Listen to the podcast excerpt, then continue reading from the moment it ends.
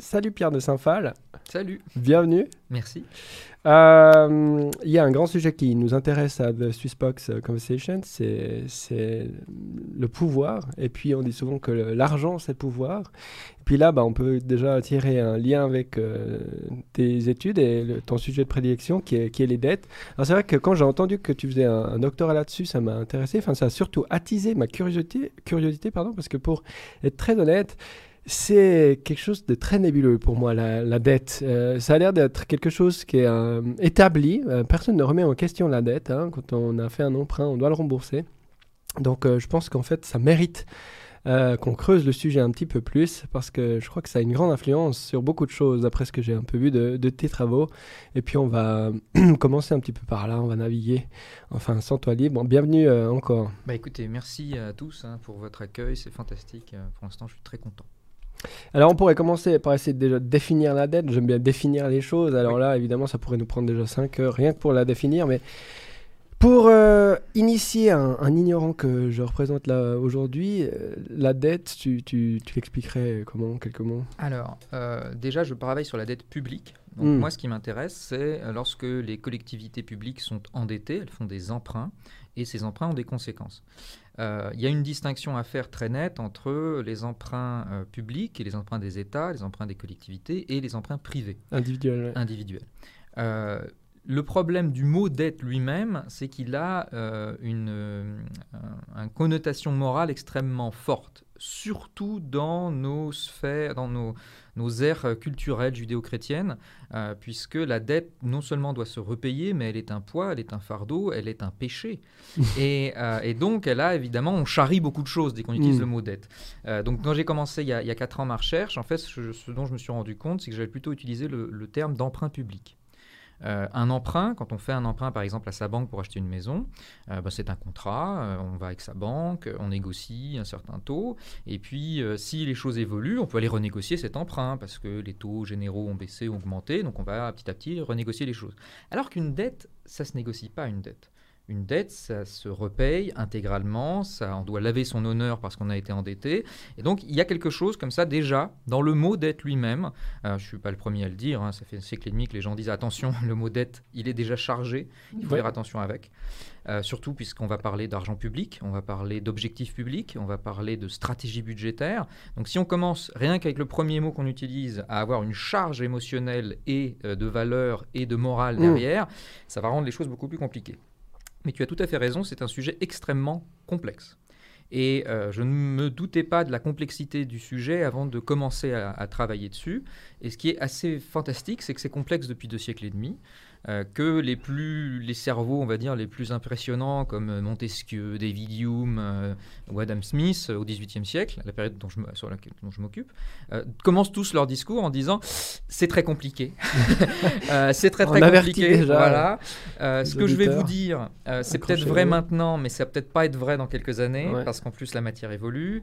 Euh, et on ne peut pas prévoir, enfin les auteurs les plus sérieux que je lis et sur lesquels je m'appuie disent on ne peut pas tout prévoir dès qu'on commence à réfléchir sur les conséquences de la dette publique, pour un ensemble de facteurs dont on va parler aujourd'hui. Mmh. Euh, donc c'est un sujet compliqué, et c'est justement tout le problème de ce genre de sujet extrêmement compliqué, c'est que dans les médias, euh, on va pas on peut pas aborder, on n'a pas le temps mmh, d'habitude d'aborder ce genre de... permet pas. Exactement. Mmh. Et, donc quand on a ce genre de sujet qui arrive dans le débat public avant des élections nationales, par exemple en France, eh bien parce qu'il y, y, a, entre guillemets, euh, un problème de dette publique euh, récurrent en France depuis plusieurs mhm. décennies, on va avoir des, responsables politiques qui vont s'envoyer des formules. complètement. Et qui vont, euh, on va rester très, très, très, très peu, très, très en, en, surface, en fait, des questions qui sont charriées par cela. Et les auteurs, en général, les personnes qui travaillent là-dessus, soit des historiens, des sociologues, des politistes, des économistes, bah, simplement n'ont pas le temps euh, de commencer simplement à expliquer l'histoire de la dette publique. Dans le débat, euh, les premiers auteurs que j'ai lus quand je faisais ma, mon master euh, à Paris commençaient à faire l'histoire de la dette les 30 dernières années. Et ben, il s'est passé énormément de choses les 30 dernières mhm. années, en France, mais pas seulement. Et moi, j'ai voulu aller voir un peu plus loin. J'ai voulu voir, bah, il y a deux siècles, qu'est-ce qui s'est passé sur, il y a deux siècles, deux siècles et demi. et ben, en fait, on se rend compte que la dette publique, c'est un problème non seulement récurrent, permanent, qui est, c'est une institution pour moi, la dette publique, mhm. comme d'autres types d'institutions et c'est assez universel. C'est quasiment universel aujourd'hui. Si on regarde dans toutes les, les, élections euh, nationales, surtout, moi je pense aux américaines, mais euh, le sujet est toujours le même. Ah, le président d'avant, d'avant euh, moi, candidat, il a creusé encore le, déficit de la dette publique. Aux États-Unis, il, y avait une machine où il y avait des, milliards, puis il a fallu rajouter un zéro, parce que maintenant c'est des trilliards qui, qui, sont effectivement en dette publique. Je crois qu'il y a un panneau lumineux avec les chiffres qui continue, et je crois qu'il est toujours en place, qui rajoute des. Et puis en fait, à chaque fois, ça, ça empire. Enfin, même si c'est un argument politique de dire je vais réduire la dette. Puis en fait, il n'y en a pas un qui réduit la dette. Puis même mathématiquement, on pourrait se dire, mais si, euh, si il y a une dette pour tous les pays qui doivent de l'argent à tous les, tous les autres pays, il faudrait peut-être qu'à un, moment donné, un moment donné, ça s'équilibre. Mais si on met toutes les dettes euh, nationales, euh, on les additionne, ben, ça n'arrive pas à zéro. Mais parce que la dette, c'est comme un Janus, elle a toujours un double visage. Hmm. Ce qui est un débit est un crédit chez quelqu'un d'autre. Donc toutes les dettes publiques, c'est de l'épargne. C'est-à-dire que cet, argent-là, il n'est pas seulement dû par la collectivité, il est possédé par d'autres institutions, par d'autres États, d'autres gouvernements, d'autres banques et des particuliers. Aussi, voilà, c'est ça. C'est-à-dire que, euh, et c'est le cas depuis le départ quasiment, c'est-à-dire que euh, l'État, lorsqu'il emprunte de l'argent, il emprunte à quelqu'un ou à un groupe de personnes, et donc lorsqu'il va devoir rembourser et organiser ce remboursement, bah, ces personnes vont faire attention à ce qu'il le fasse bien, vont faire des calculs pour savoir si c'est bien judicieux de prêter à cet État-là et pas à un autre. Est-ce que ce type de gouvernement est plus prudent qu'un autre? Est-ce que ce type d'institution me permet de sauvegarder ma valeur dans le temps ou pas? Donc, c'est vrai, il y a beaucoup de dettes, mais ça veut dire que derrière, il y, a des, il y a des gens qui ont beaucoup de propriétés de dettes publiques, de créances sur l'État. Donc, à chaque fois qu'on va utiliser ces mots-là, c'est vrai qu'on pense toujours à, bah, par exemple, je te prête de l'argent, euh, bah, tu, as, une, tu, as, une, dette envers moi, moi, je peux avoir un papier qui dit que tu me dois de l'argent, et je vais pouvoir utiliser ce papier pour le vendre à quelqu'un d'autre, et puis en fait, tu vas devoir la dette à quelqu'un d'autre. Donc, c'est un produit financier, la dette. C'est un, un élément de sauvegarde de valeur, comme un billet de banque, comme un compte en banque. Et d'ailleurs, euh, historiquement, euh, la dette publique, ça commence par être le premier et le seul moyen de sauver de l'argent dans le temps. Euh, ce que j'étudie moi et ce que les historiens on, voit, par exemple, au XVIIIe siècle en France, il n'y a pas de banque privée en France, ça n'existe pas, on n'a pas de compte en ah, banque. Donc comment on fait pour préparer sa retraite? Quand on est domestique, quand on est artisan bah, Même ces personnes qui gagnent peu vont réussir, euh, grâce au notaire, à mettre un peu d'argent en dette publique. C'est un petit peu le compte en banque de tout le monde, la dette publique française à ce moment-là. Et c'est le cas encore aujourd'hui. C'est-à-dire qu'encore aujourd'hui, qui possède des dettes publiques Ce sont euh, des systèmes assurantiels, ce sont des fonds de pension, des fonds de retraite, ce sont ce qu'on appelle des investisseurs institutionnels. Donc des personnes qui, pèsent, bah, en France on parle beaucoup de BlackRock par exemple, ce genre mhm. de choses. Ça veut dire quand l'État euh, a besoin de liquidité ou d'argent, elle va demander à ces gens ou elle va aller vers ces gens? y a, Elle va d'abord. Alors ça dépend de système de dette publique. Tu vas pouvoir voir plusieurs systèmes de dette publique. Aujourd'hui, celui qu'on connaît actuellement, c'est un système dans lequel tu as des acheteurs primaires qui sont un certain nombre de banques qu'on sait se solides et qui sont toujours en besoin d'avoir ce genre de produits financiers extrêmement stables. Et donc, quand l'État, en France, s'appelle l'Agence France Trésor, qui est un organisme qui vend la dette française, eh ben, au départ, elle a une dizaine, quinzaine de banques autour d'elle qui sont toujours très acheteurs. Ces banques vont les acheter et ensuite, elles vont en partie les revendre. Elles vont les revendre sur les marchés obligataires internationaux. Mmh. Donc, ce, produit financier, euh, c'est un produit extrêmement stable, extrêmement sûr, extrêmement demandé. Donc, ce n'est pas seulement un élément négatif comme on le présente tout le temps, c'est la colonne vertébrale en gros, depuis, allez, on va dire deux siècles et demi, du système financier international. Il n'est pas négatif parce qu'on estime qu'une dette euh, publique, c'est de toute façon quelque chose qui se fera rembourser, donc il y a une certaine certitude euh, là derrière, c'est pour ça que c'est demandé C'est un peu plus compliqué que ça. C'est-à-dire que euh, tant tout phénomène financier, il y a un phénomène de pari dans l'avenir. C'est-à-dire que si tu mhm. prêtes de l'argent à, ton, à ton frère, à ton voisin, à un ami, bah, ces personnes-là, tu les connais, donc tu as quasiment autant de chances de savoir qu'elles vont te rembourser au bout d'un moment. Si tu commences à prêter à quelqu'un que tu ne connais pas, que tu n'as jamais rencontré, bah, tu vas peut-être avoir un peu de mal, tu vas dire là je fais un gros pari. Donc tu vas demander peut-être de l'intérêt l'intérêt qu'on paye quand on, quand on emprunte quelque chose, c'est fonction du risque qu'on prend, en mhm, fait, mhm. du risque qui est pris par la personne qui te prête. Donc, si tu as un État comme les États-Unis, prenons au hasard, euh, qui est la première puissance économique mondiale, qui a les plus grosses, euh, les plus fortes euh, budgets militaires internationaux, qui est stable depuis deux siècles et demi, etc. Tu te dis, ce gouvernement-là, qui me promet de me rembourser, bah, je le crois en fait. Parce que si je ne le crois pas lui, je vais croire aucun gouvernement derrière. En fait, tu as un système, entre guillemets, de mise en concurrence de l'ensemble des États sur les marchés financiers pour savoir lequel est, peut promettre le plus, euh, avec le plus de crédit, le plus de confiance, le fait qu'il remboursera. Mmh. Et là, on va regarder l'historique en fait de ces États-là. Depuis combien de temps ils remboursent vraiment, mmh. Et on a des États comme l'État anglais, par exemple, qui est très connu, très célèbre pour toujours rembourser ses dettes, quoi qu'il arrive. C'est un peu les Lannister, si tu veux. Ils remboursent toujours leurs dettes. Bah, les Anglais, ils disent ça depuis le XVIIIe siècle, et c'est pour ça qu'ils ont des taux d'intérêt très faibles au XVIIIe siècle, par exemple, mais pas seulement. Bah, les Américains, c'est un peu toujours pareil. Oui, leur dette augmente, mais continuellement, ils remboursent en permanence. La dette, c'est à la fois un stock et un flux. C'est-à-dire que c'est un stock, tu as un, chiffre très, toujours très impressionnant en milliards, trilliards, etc. Mais en fait, c'est un flux parce que d'année en année, ils vont rembourser certaines dettes qui arrivent à échéance et ils vont en, pardon, ils vont en, reprendre d'autres euh, en même temps. Donc c'est un aller-retour et un flux en fait permanent de trésorerie entre les États et les systèmes bancaires privés. Il ne faut pas se dire euh, la dette publique, ce n'est qu'un ce n'est qu'un problème public. En fait, la dette publique, c'est un, un objet financier qui est une interface entre euh, l'épargne privée, l'épargne institutionnelle et les besoins de financement de l'État. Ok. Des fois, on entend la dette souveraine, c'est la même chose C'est un synonyme de dette publique? Oui, euh, dette souveraine. Ça fait joli, ça, souveraine. Du coup, ça, ça annule ce, sentiment négatif qu'on a, dette, hein, comme tu disais tout à l'heure, qui est plutôt péjoratif et qui est accusateur. Et euh, souveraine, d'un coup, on est souverain de notre dette. Je sais pas, ça rattrape un peu le la problématique Alors, c'est, c'est, alors la souveraineté, c'est la qualité d'un État. Un État est souverain parce que il a, il est le, le, normateur de son propre organisation. Voilà. Il est celui capacité qui dit... de d'édicter les lois et exactement. Il est de euh, s'autogérer. Exactement. Donc, euh, quand lui dit je, je vais te payer, bah, on lui fait plus confiance que si euh, c'est moi, par exemple, qui dit non, mais prête-moi de l'argent, je vais te payer. Non, c'est un État. Un État est immortel. On considère qu'un État intime mortel parce qu'il est le, résultat d'un contrat social, d'une collectivité, d'une communauté. Et cette communauté ne disparaît pas. Les Américains ne vont pas disparaître demain, les Français ne vont pas disparaître demain, les Anglais ne vont pas disparaître demain. Donc la dette euh, qui est détenue par l'entité souveraine, qui était à dire leur État, euh, eh bien, va pas disparaître demain non plus une dette survie au régime politique, une dette survie aux générations. Euh, c'est pour ça que c'est un élément extrêmement sûr. C'est pour ça que euh, les banques, lorsqu'elles euh, elles mettent de l'argent en dette publique, elles savent que c'est l'élément le plus sûr.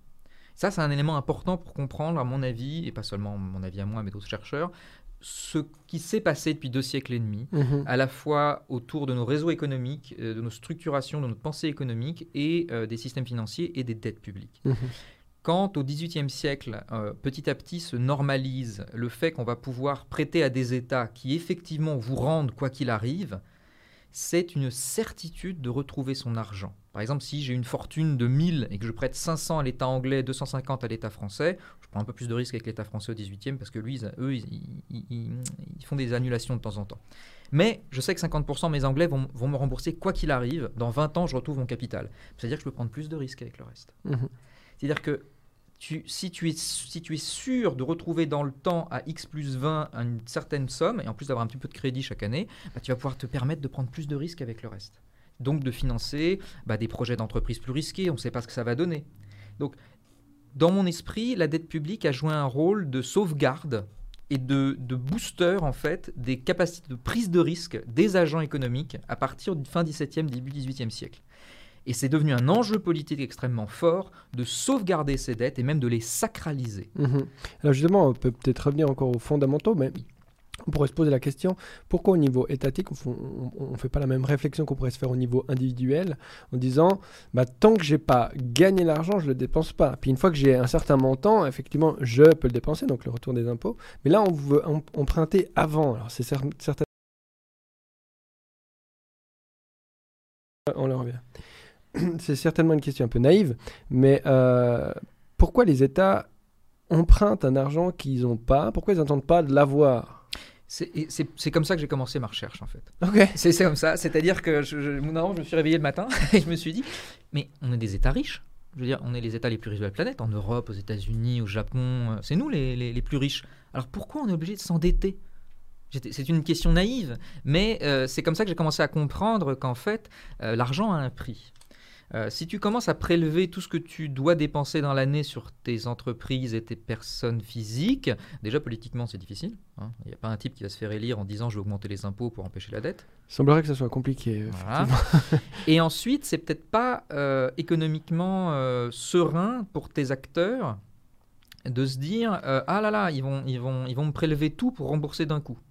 Euh, comment je veux faire quand je suis chef d'entreprise et je me dis bah tiens l'année prochaine là il y a un gouvernement qui vient d'arriver qui vient annoncer qu'ils vont augmenter de je sais pas on une bêtise de 200% l'impôt sur les sociétés. Bon bah tout de suite en fait il a des conséquences sur la prévision de tes agents sur ce qui se passe et comment ils prévoient leur, même leur activité économique. En fait, la dette a été défendue très très tôt comme un élément indolore d'un point de vue à la fois politique et fiscal mmh. euh, sur ton activité. Mmh. C'est-à-dire que, euh, et ça c'est Adam Smith qui le, qui, le, qui le dit très bien, euh, quand les Anglais au XVIIIe siècle font la guerre, eh bien, au lieu de tout de suite augmenter les impôts pour mmh. augmenter la guerre, ils disent, je fais un emprunt, vous ne le voyez pas, vous, voyez dans les journaux les résultats de la guerre, ça mhm. vous a coûté rien en plus. Les impôts ont pas augmenté, vous gagnez, c'est super. Et ce qu'Adam Smith dit, c'est terrible parce que ça veut dire que les guerres sont plus faciles, les guerres vont être plus meurtrières, et en plus le citoyen n'a même pas conscience que ça lui coûte de l'argent parce qu'on va étaler là sur ça. En tout cas, à court terme. Après, ça peut être un argument en disant, par exemple, ah bah regardez le déficit qu'on a, maintenant on n'a pas le choix, faut peut-être augmenter les impôts. Ça peut être aussi à, Oui, exactement. Alors voilà, c'est pour ça que c'est une question à la fois fascinante et terrible euh, parce que oui, il y a ça aussi. Hmm. Euh, ça, c'est aussi une des raisons pour lesquelles j'ai voulu faire cette recherche, euh, parce que euh, on a l'impression que nos États sont riches mais qu'ils sont faibles, qu'ils sont riches mais qu'ils sont démunis parce qu'il faut rembourser la dette. Et euh, en gros, on n'est pas un, candidat euh, à l'élection présidentielle en France, par exemple, qui est mon pays que je connais bien, si on n'est pas sérieux, si on n'est pas sérieux en disant, euh, enfin, on doit être sérieux. Et pour être sérieux, on va dire, on va contrôler la dette, donc on va limiter les dépenses publiques, mmh donc on va, on va pas surtout, on va pas augmenter les recettes. Hein, ça, c'est l'autre façon. C'est jamais une question. Ça, ça marche pas, soi-disant. Et euh, donc on va baisser les dépenses publiques. Donc en fait notre système de sécurité sociale, eh bien en fait on peut pas se le payer. En fait on est trop pauvre pour se payer la santé, la mmh. recherche. On entend ça. Voilà. Tout le temps, tout le temps, Et ça, ça m'énerve énormément parce que si nous les pays les plus riches on peut pas se payer ça, mais qui peut se le payer alors? En fait, personne. Donc on va fermer les écoles, donc on va fermer les hôpitaux. Ah non, non, on va pas les fermer. On va réduire. On va réduire les financements. Ou bien les rendre euh, privés, éventuellement. Voilà, ça c'est l'un des... Euh, alors je ne sais pas si c'est vrai ou si c'est faux. Mais euh, effectivement, c'est l'une des accusations qui est faite contre, on va dire, depuis deux à trois décennies, hmm. une partie des agents politico-économiques, tout en disant on sauvegarde les, politiques, on sauvegarde les, les administrations parce qu'il faut qu'elles fassent mieux avec moins. Bah, en fait, le, ce que, le service public qui est donné est de moins en moins bonne qualité. Les personnes souffrent euh, de mhm. plus en plus. On le sait dans les hôpitaux en France, mhm. on le sait dans l'éducation nationale en France. Pas parce que c'est des personnes qui aiment souffrir ou parce qu'elles sont dépressives, mais parce qu'elles doivent faire plus avec moins de plus en plus. Et là, les hôpitaux français, c'est vraiment euh, extrêmement euh, douloureux, dramatique, parce que ce sont des personnes qui se donnent à la collectivité, qui font des études très longues, qui, qui doivent soigner les gens. Et là, on a des témoignages de personnes qui disent, moi maintenant, je dois compter les nuitées. Euh, comment ça commence à compter les nuitées? Oui, je ne soigne pas les gens, je dois savoir que dans mon service, il y a tant de nuitées qui sont faites ce week-end, et donc il y en aura moins parce que j'ai pas assez de personnel, etc. etc. Mmh, ça devient l'hôtel. Cette façon de réfléchir au service public, cette façon de réfléchir à, mhm. euh, non à la santé des gens, euh, non à, la, qualité du service qui est donné, mais comptablement. C'est-à-dire, comment est-ce que tout ça me coûte de moins en moins parce que mon chef au-dessus, au ministère, il veut que ça coûte moins dans la mmh. ligne budgétaire, la logique économique. Et derrière tout ça, ce qui encadre tout ça, c'est la dette publique et la nécessité de la rembourser. C'est pour ça que faire toujours ce lien mhm. entre dette publique et dette privée me, me, dérange énormément. Euh, pourquoi elle me dérange énormément, mais pas seulement moi? Euh, C'est parce que, euh, comme on l'a dit tout à l'heure, un État est, un, est, un, est une entité immortelle. est un État est un, est un élément qui ne va pas disparaître demain. Donc la dette qu'il, lui, quand il doit de l'argent, la pression n'est pas la même que sur un particulier qui doit rembourser sa maison, par exemple. Euh, on va pas, il va pas être demain, il va pas y avoir un super État qui va se placer devant un État souverain et qui va lui dire euh, maintenant tu dois payer demain ou alors on va te mhm. prendre tes hôpitaux mhm. ou tes non. Les relations de pouvoir autour de la dette publique ne sont pas du tout les mêmes que les relations de pouvoir autour de la dette privée. Ce n'est pas du tout le même objet. Et euh, les auteurs, même très critiques des dettes publiques, quand ils parlent de ça, même au XVIIIe siècle, disent oui, alors je vais vous dire que c'est pareil, mais en fait ça n'a rien à voir. Et l'un des éléments qui n'a rien à voir, c'est que cette dette publique est un produit financier extrêmement valorisé, mhm. extrêmement important pour la survie du système financier. c'est le risque zéro, entre guillemets. Donc, comment est-ce que ça peut être à la fois quelque chose d'extrêmement apprécié, d'extrêmement utile et nécessaire, et en même temps quelque chose qui va nous pourrir l'existence et va nous forcer à être de moins en moins ambitieux sur l'avenir, sur la recherche hmm. publique, sur l'enseignement public, sur la santé publique, sur les routes? Il y a un truc qui m'a choqué il y a une dizaine d'années. Euh, mon, père habite à côté d'un petit village dans le sud-ouest, et puis euh, je passais euh, de temps en temps le voir, et puis là je voyais une, un chemin qui n'avait pas, qui avait eu, une inondation, il avait été détruit. Bon, puis je repasse l'année d'après, il n'a toujours pas été reconstruit. Je lui dis, mais pourquoi on ne reconstruit pas la route là? Puis il me dit, bah, le, conseil municipal s'est réuni, ils ont vu combien ça coûtait, on s'est rendu compte qu'il n'y a pas grand monde qui utilisait cette route, donc finalement on l'a pas reconstruit. Et là je me suis dit, qu'est-ce qui se passe? Comment est-ce qu'on peut vivre dans un pays comme la France On se dit que c'est une route qui est détruite, même si elle n'est pas utilisée par tout le monde, on va la laisser détruire. Et je me suis mis dans, ma tête, je me suis dit, mais c'est peut-être comme ça que les, les civilisations commencent à s'effondrer. C'est-à-dire que quand les choses qui nous paraissent nécessaires et utiles et quand on trouve de l'argent pour ça, je ne repartirai pas sur les hôpitaux, mais vous m'avez compris, eh ben on commence à trouver des raisons de ne pas le faire. On commence à trouver des raisons euh, de ne pas le financer. On commence à trouver que non, mais en fait, les gens ils peuvent se soigner autrement, non, mais ils en demandent trop, non, mais l'éducation nationale, ça va, ils se plaignent tout le temps. On mhm. commence à trouver des raisons pour lesquelles non, on ne peut pas investir dans l'avenir. Et ça, c'est grave. Ouais, c'est la logique qui est gangrénée, hein, d'une certaine manière.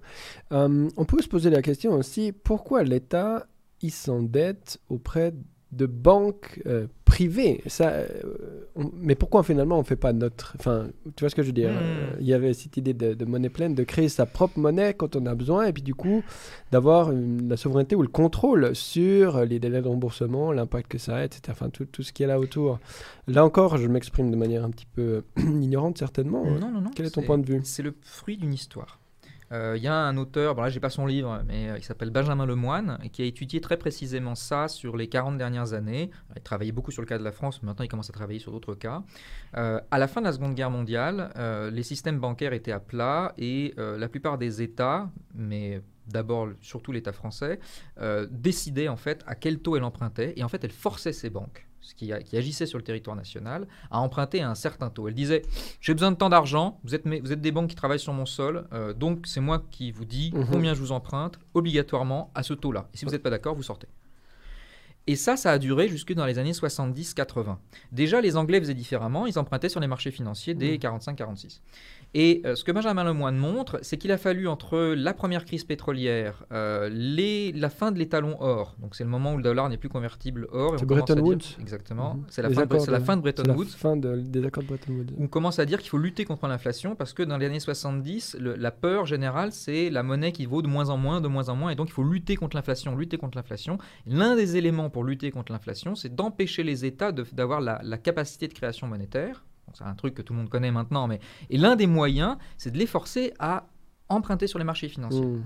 Donc cet argent, il est emprunté, et en France, ça se met en place même sous des gouvernements de gauche, euh, comme les gouvernements Mitterrand, ouais. Bérégovoy, etc.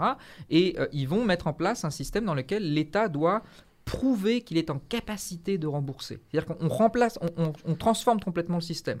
D'un système avant où l'État français disait Moi, j'emprunte à vous de façon forcée parce que vous êtes sur mon territoire et donc je vais récupérer un peu d'argent maintenant, c'est le temps. Ce qui semble être normal a priori.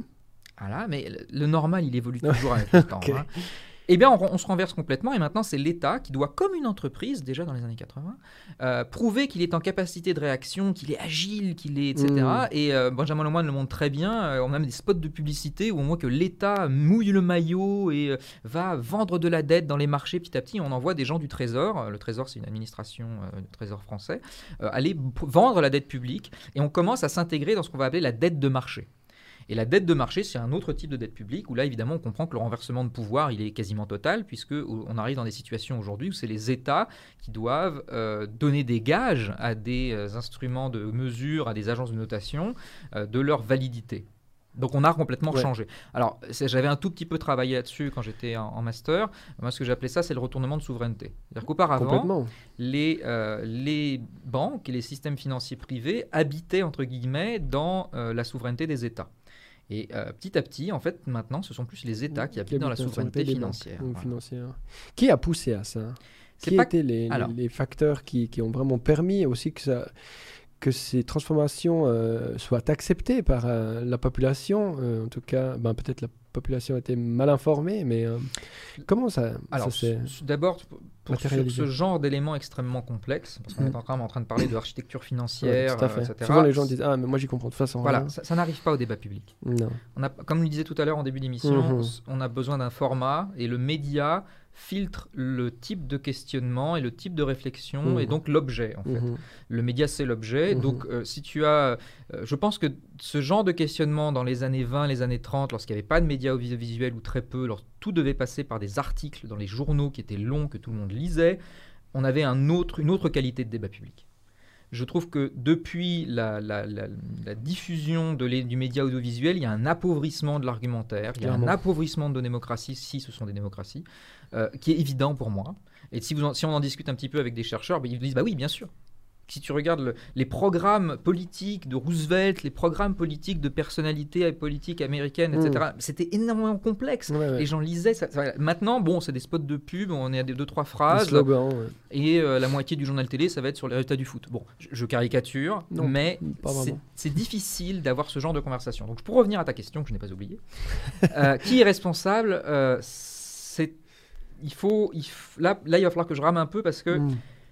dans les années 30, on a eu une crise monumentale euh, des systèmes de marché privés et financiers. Je vous refais pas le dessin de la crise de 29. Non. Et donc, on a, euh, tout le monde se disait bon, il faut qu'on régule et il faut pas qu'on laisse euh, les marchés financiers et les banques réguler toutes seules parce qu'elles font n'importe quoi. Euh, et donc, on a un, un mouvement de régulation très fort. Et post-45, on a un contrôle très fort. On sépare, par exemple, les activités de spéculation des activités d'épargne dans les banques. C'est euh, un, truc américain. On sépare complètement. Petit à petit, dans les années 70 et 80, on va avoir un retournement du balancier. C'est-à-dire qu'à la fois au niveau universitaire académique, à la fois au niveau politique, on va avoir des personnes qui vont commencer à penser différemment. Euh, et ces personnes vont commencer à dire non, non, non, mais en fait, euh, l'État c'est le problème, hein, ça c'est Reagan, et donc il faut petit à petit faire plus confiance aux agents, il faut laisser les marchés s'autoréguler, ce qui était déjà les, discours des libéraux des années 20, euh, qui étaient déjà en opposition avec les régulationnistes, les institutionnalistes. Bah, ces mêmes personnes vont se retrouver petit à petit en direction de, de départements, vont petit à petit gagner la bataille culturelle et intellectuelle et vont petit à petit dire regardez le keynésianisme ça marche pas les états ils savent pas faire et puis on est aussi en, en système de euh, de, de guerre froide. Il ne faut pas Mhm. oublier que le- la nuance était difficile dans ces Mhm. années-là. C'est soit vous êtes tout État, vous êtes communiste et euh, vous voulez le goulag, euh, soit vous voulez la liberté, et vous voulez le bonheur et vous voulez le marché. C'était difficile d'avoir quelque chose Le narratif euh, Ouais, extrêmement fort enfin, mhm. était très puissant.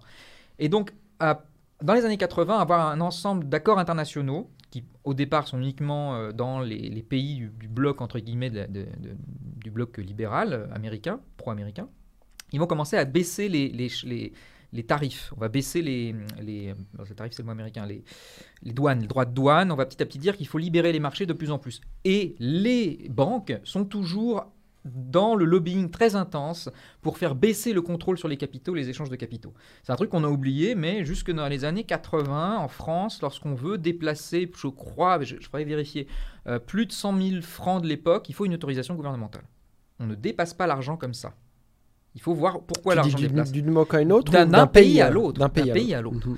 Euh, pourquoi? Parce qu'on considère, je fais juste une aparté, que Mhm. l'argent est un bien commun. Mhm.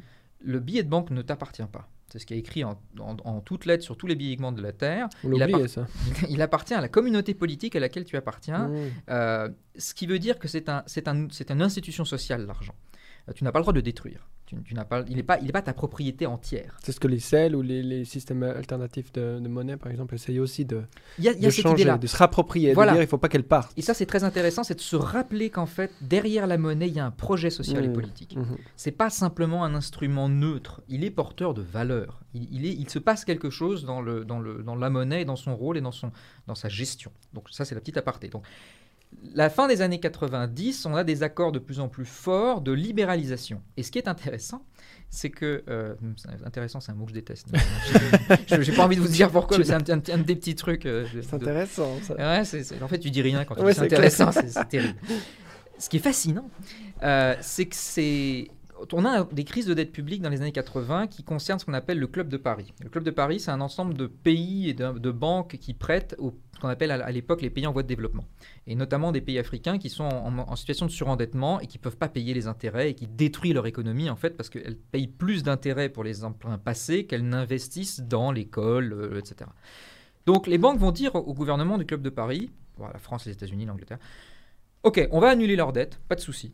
Par contre, en échange, vous libéralisez. Hmm. Et c'était ça le jeu qui s'est hmm. passé. Ça, c'est un historien qui s'appelle Jérôme Sgar, euh, qui, fait, qui travaille sur les archives euh, à l'ONU en ce moment là-dessus, et qui montre que ça se passait comme ça en fait. On dealait. On faisait du deal sur l'annulation des dettes pays des plus pauvres en échange d'une libéralisation accrue des systèmes financiers dans les pays européens. Mais du coup, ben, la dette, elle va repartir. Une fois qu'on l'aura éteinte, elle va repartir. Euh, Alors, une fois que pour les, pour les, pays en voie de développement, c'était bien pour eux de l'annuler parce que ça leur permettait de repartir. on va leur, leur reprêter. Une, idée. On, voilà, on peut repartir dans un autre, un autre mhm. cycle d'endettement. Et surtout, ça permettait aux banques euh, bah, de, libéraliser. Ce qui fait qu'une fois que les choses sont libéralisées, bah, les gouvernements ont beaucoup moins de marge de manœuvre en fait, pour la négocier avec les banques. Et donc, si on replace avec le, fait qu'on a remplacé cette souveraineté, euh, qu'on a remplacé le rapport de force, en mhm. fait, et eh ben aujourd'hui, on se retrouve avec des États qui euh, sont obligés de sauver les banques en permanence. C'est ce qui s'est passé en 2008. Le prêteur en dernier ressort, c'est-à-dire qu'on oublie que les États, on a, en fait, bon, ça, je, pars un peu dans toutes les directions, hein, je suis désolé, mais, on a changé fondamentalement de, de, système économique en 2008 lorsque les États sont devenus les garants en dernier ressort des systèmes bancaires privés. C'est impensable dans un système capitaliste orthodoxe, je guillemets, dans les années pensable dans les années 50, 60, 90. Tu dis ça à un économiste ultra ultra libéral, il dit mais comment ça euh, Non, une, banque, c'est comme une société. Si elle fait des mauvaises idées, elle crève. Et là, d'un coup, on socialise euh, l'échec euh, financier des, des, grands établissements. C'est un traumatisme. Enfin, je ne sais pas sûr si on se rend compte encore aujourd'hui à quel mm. point c'est un changement des règles du jeu terrible. ça veut dire que les banques ou le système financier, le système est un service public en fait. C'est too big to fail, ils disent. Voilà, euh, ça c'était hein. l'argument qui a été utilisé. Si on laisse ça, il y a tout qui s'effondre et c'est la catastrophe pour tout le monde. Ce qui est vrai, on, a, laissé tomber le premier, ça, ça, a détruit une partie du système bancaire américain. Donc euh, George Bush, qui est pourtant pas l'économiste en chef, hein, euh, tout de suite dit bon, bah, on va, non, on va, on va, pas les laisser c'est qu'on fait effondrer parce qu'on se souvenait de 1929. Et en 1929, c'est ce qu'on avait fait. On avait laissé effondrer tous les trucs et puis après, ah bah, on s'est rendu compte qu'en fait, ça générait une crise systémique d'une mmh. ampleur terrifiante. Donc on a essayé de juguler cette crise systémique d'une ampleur terrifiante, mais on l'a quand même pris sur la tête. Euh, on a eu une augmentation de chômage, on a eu un effondrement économique, on a eu une augmentation des dettes publiques extraordinairement importante. Euh, pour un ensemble de raisons que je ne vais pas détailler, mais parce que si tu as les recettes fiscales qui baissent, parce que l'activité économique euh, baisse, tu as un déficit, il faut le remplir. Comment tu le remplis? Par la dette de marché, et on repart sur un nouveau cycle. Mais, mais oui, c'est passé quelque chose de traumatisant, je pense, pour tous les économistes en 2008. Et en 1929, on a eu une, prise en compte et une transformation radicale des façons de penser l'économie. Ça a donné beaucoup de choses très neuves. Euh, ça ne s'est pas passé en 2008. En 2008, quand, on compare les deux crises mmh. au niveau intellectuel qui s'est passé, il y a un truc dans le logiciel des, libéraux qui s'est pas passé en 2008. Euh, là, il y a eu des débats, on a dit ah bah oui bah l'État on en a peut-être besoin, mmh. bon d'accord, etc. Mais Finalement pas. Voilà, c'est comme si on arrivait, euh, euh, on a du mal, c'est tellement compliqué, c'est tellement difficile à, comprendre et à analyser qu'on s'est retrouvé un petit peu sec devant ce qui s'est passé. Mais le fait que les États ont dû euh, sauvegarder et devenir les, les, moteurs de, des, pertes privées, c'est un, c'est radical. Enfin, en 2008, on disait on rentre dans un territoire inconnu. On ne l'a pas quitté en fait. On n'a pas, pas retransformé le système de façon fondamentalement importante, de façon déterminante pour sortir de cette phase très bizarre en fait, où, euh, où on doit euh, sauvegarder des, des, entités privées. Puis du coup, on reste un petit peu sur les mêmes piliers qui, font, qui nous ont amenés euh, aussi à ça. Donc certains disent, mais finalement, on n'a rien changé, et puis donc la, prochaine crise est à venir. Alors ça, c'est des débats que j'ai avec des, des, vrais spécialistes. Moi, je ne suis pas un vrai spécialiste de la, période contemporaine. Hein. Mhm. Donc ce que je dis, c'est plutôt moi en tant que citoyen, je cherche sur le 18e, mais moi, ce qu'on me répond, c'est oui, oui, si les mesures macro, ce qu'on appelle les mesures macro-prudentielles ont été, ont été imposées aux banques, ah maintenant elles sont obligées d'avoir plus de fonds propres. de fonds propres mais c'est pas le cas. Alors certains disent que non, c'est pas le cas. D'autres, mais c'est quoi des fonds propres? C'est la dette publique en fait. Parce que c'est l'élément le plus sûr. Donc quand on dit aux banques qu'il faut des fonds propres, ça veut dire qu'il faut que vous, faut que vous désigniez de la dette publique en fait.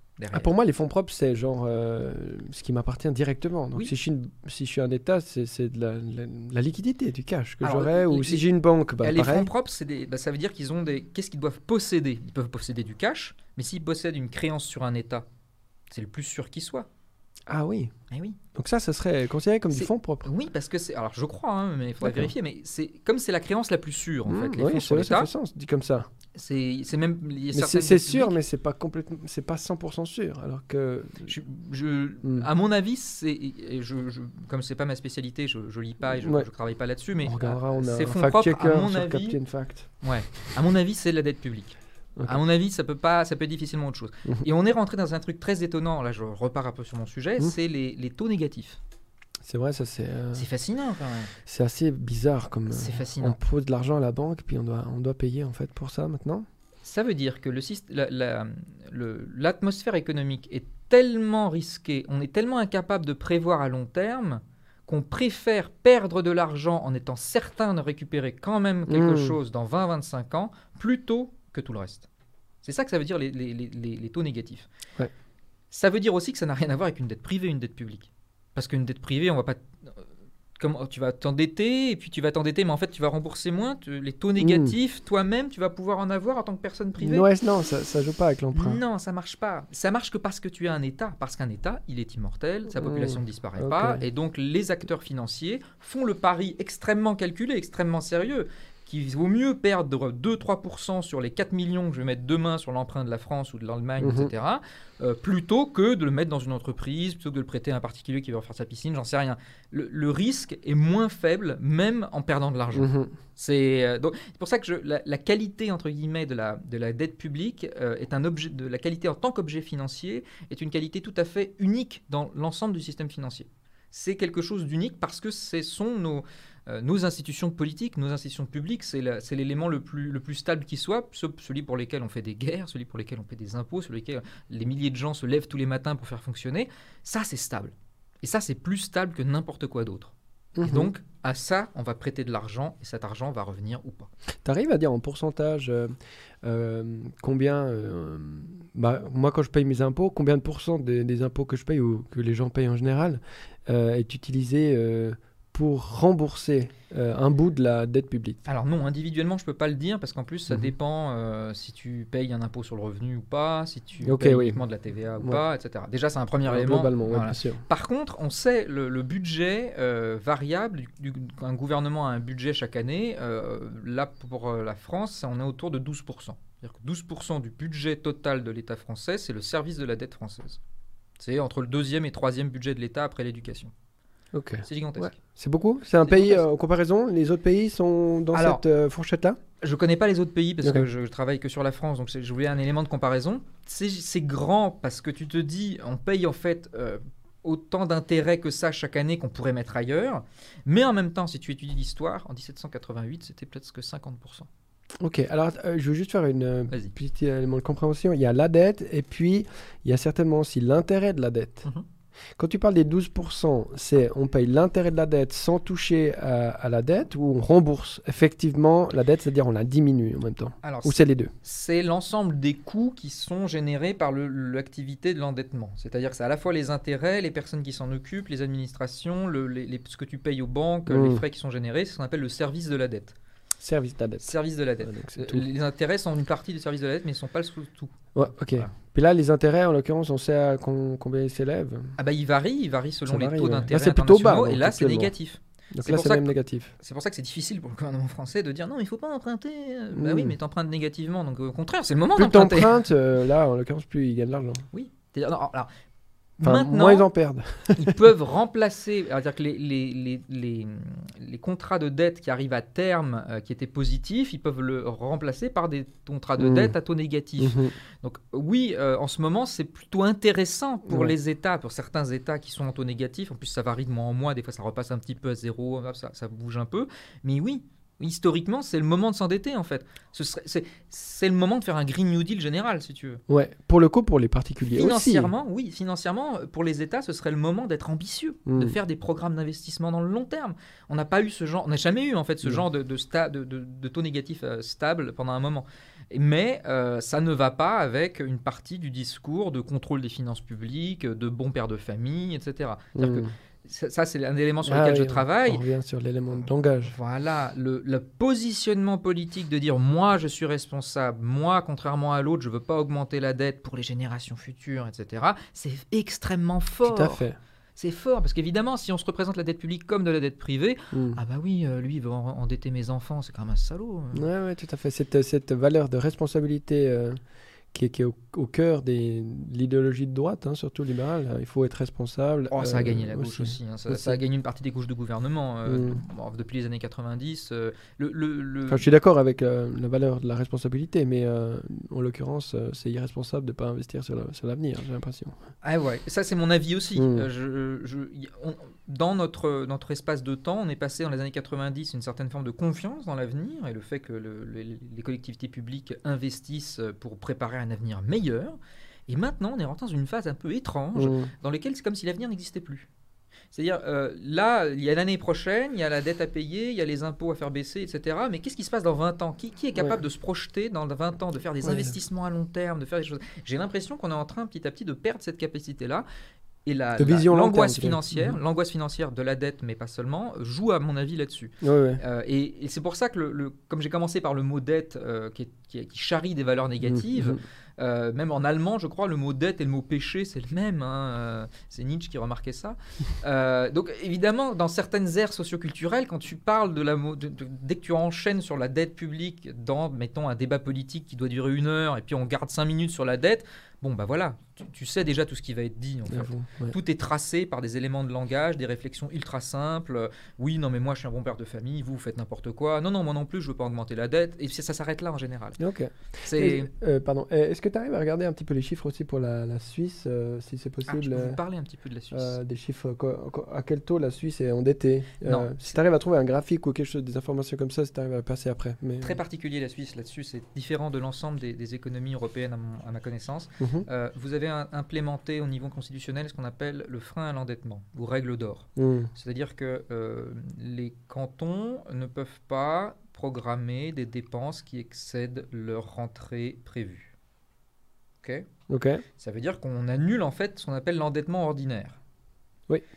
Alors il y a un, très bon économiste qui est passé nous, expliquer ça à l'université de Lausanne. Euh, le seul problème, c'est que l'institution statistique euh, suisse, dont j'ai oublié le nom là tout de suite, qui doit prévoir les rentrées fiscales d'année en année, fait une prévision chaque année, dit vous allez avoir X, et puis en fait vous avez X plus 10, X plus 20, X plus 30. Et ce depuis 10-15 ans. Enfin, en Suisse n'a pas de problème d'endettement public, elle a un problème de qu'est-ce qu'on fait de cet argent en trop qu'on récupère chaque année. Et l'un des débats euh, au niveau euh, confédéral, c'est qu'est-ce qu'on fait de cet argent? Et là, ça devient un autre problème politique. Est-ce qu'on va financer les retraites? Est-ce qu'on va financer la santé publique? Est-ce qu'on va faire baisser les pensions sur les assurances? Et là, l'enjeu politique, il est inversé. C'est qu'est-ce qu'on fait du trop-plein de, de l'argent qui reste parce qu'on n'a plus le droit d'endettement ordinaire? Oui. Alors ça, c'est, je peux Donc commencer si à par exemple, pour, pour préciser, si euh, l'État prévoit d'avoir une rentrée de 100 millions, ou l'État ou peu importe, une commune, euh, ou un canton, j'imagine c'est à, tous les niveaux que cette règle de frein d'endettement elle existe. Je crois. Si, admettons, j'attends à 100 millions de, de revenus euh, imposés, j'ai le droit de faire un budget que de 100 millions. C'est ça. C'est ça le frein à l'endettement. C'est que tu ne peux pas prévoir de dépenses ordinaires supérieures à tes rentrées prévues. Le seul problème, c'est qu'on ne peut pas avoir de prévision exacte à Mhm. chaque fois et qu'en Mhm. plus, ça dépasse à chaque fois. C'est-à-dire que les rentrées sont plus importantes plus que ce qui est importantes. prévu. Qu'on prévoyait. Oui. Du coup, on se retrouve De ce- on se l'argent en plus Ok. qui n'est pas prévu, pas Je budgété. te suis, euh, c'est bon. Voilà. je, je- je- je suis un peu rapide des fois. Non, non, c'est bon. Donc c'est un autre problème. Et ça, j'arrive sur les. Moi, ce qui m'intéresse, c'est les, les débats entre spécialistes de ces questions. C'est-à-dire que je ne suis pas économiste, hein, je, je je fais des études de philo à la base, un peu de sciences politiques, mais je sais que les arguments de ces personnes pèsent, euh, parce que sont censés être euh, des spécialistes de la question. Donc quand les hommes politiques, les acteurs ou les citoyens ont envie de savoir un peu, de, comprendre ces éléments, bah, ils vont voir un peu ce que racontent les économistes. Et moi, ce qui m'intéresse, euh, c'est les critiques, les économistes critiques de ça. Et il y, a il y a des économistes critiques euh, plutôt orthodoxes euh, et des économistes cri- critiques plutôt hétérodoxes. Donc orthodoxe, ça veut dire rapidement qui a une confiance dans les systèmes d'équilibre par le marché, Assez conservateur. assez conservateurs en général, euh, qui font confiance à l'autorégulation des acteurs et qui pensent que euh, dès que l'État euh, soit agit sur le marché du travail ou d'autres types de marchés, c'est en fait une, un élément perturbateur de la logique qui devrait naturellement se développer au sein du marché et du système économique. Mhm. Ah, je- je- je- vraiment, je suis allé en train d'y aller à la truelle. On je pense va, que les va. gens ne seraient pas tout à fait d'accord avec ce que je raconte. les hétérodoxes, euh, eh bien, ils pensent un peu différemment. Ils pensent que le marché ne se régule pas tout seul, qu'il faut des institutions publiques pour le faire, et que ça n'a- ça n'apparaît pas comme ça un marché autorégulé. Il faut une- un, un projet politique, un projet social, et donc dans l'économie, il y a forcément du politique. Et c'est quand même un peu. Enfin, on reprend un peu les bases du, du débat gauche-droite, là. Voilà. Hmm. Je, je cadre un petit peu. Et on a des critiques du système de l'endettement public des deux côtés. Chez, euh, alors j'ai pas amené le bouquin, mais chez les, les critiques du système, euh, du système d'endettement public pro-marché, ils ont un, un discours très fort qui disent l'endettement public, c'est pas démocratique.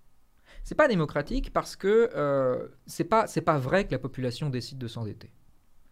Qui, qui décide de s'endetter Des gouvernants. Qui sont les gouvernants? Des représentants de groupes sociaux politiques qui euh, obtiennent la victoire politique après un- une campagne électorale où on promet des choses qui ne sont pas irréalisables. En Suisse, très opaque financièrement aussi. On Partout. sait pas d'où vient. Ouais, il y a des partis. Leur- y a des pays- leur y a des pays quand même. On sait d'où vient l'argent euh, des financements euh, des partis politiques, mais en Oui. Suisse, pas.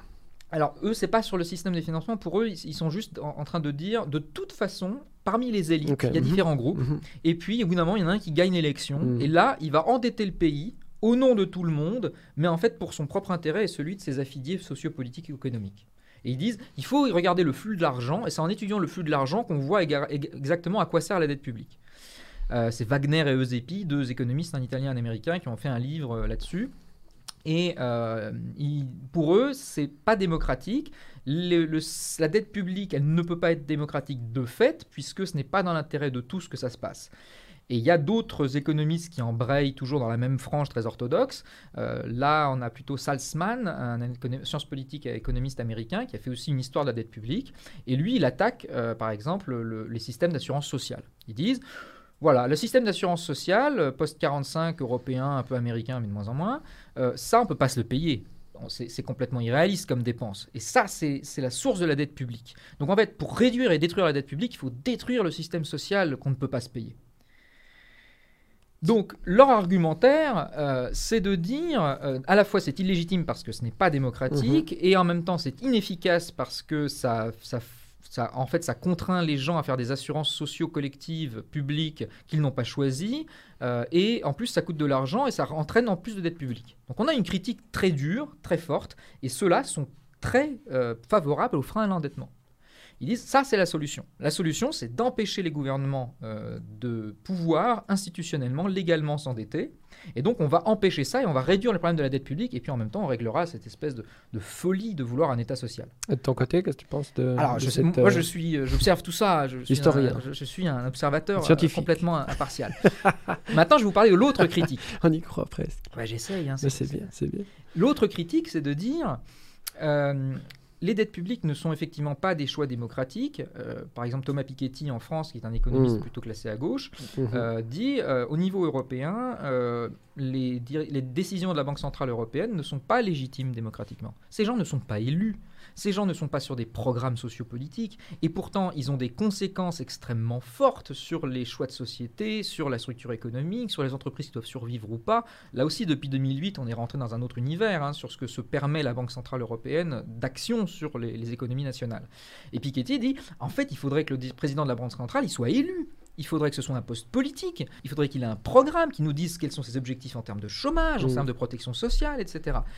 Et ils disent aussi, ces personnes euh, critiques, euh, la dette publique, c'est un, une sorte de cage d'acier mental qui nous empêche euh, de penser l'avenir de l'État et qui est en train de tuer l'État social, qui est en train de tuer la, la, la capacité qu'on a à, à faire des financements publics, à, lutte- à- améliorer la santé des gens, à, améliorer l'éducation, parce que l'ensemble des gouvernements sont pris en fait petit à petit dans quelque chose qui les dépasse, et si jamais ils vont contre ou essaient de remettre en cause l'endettement public, eh bien euh, c'est tout simplement inaudible, impossible, et, euh, et il va se passer des, des choses assez négatives.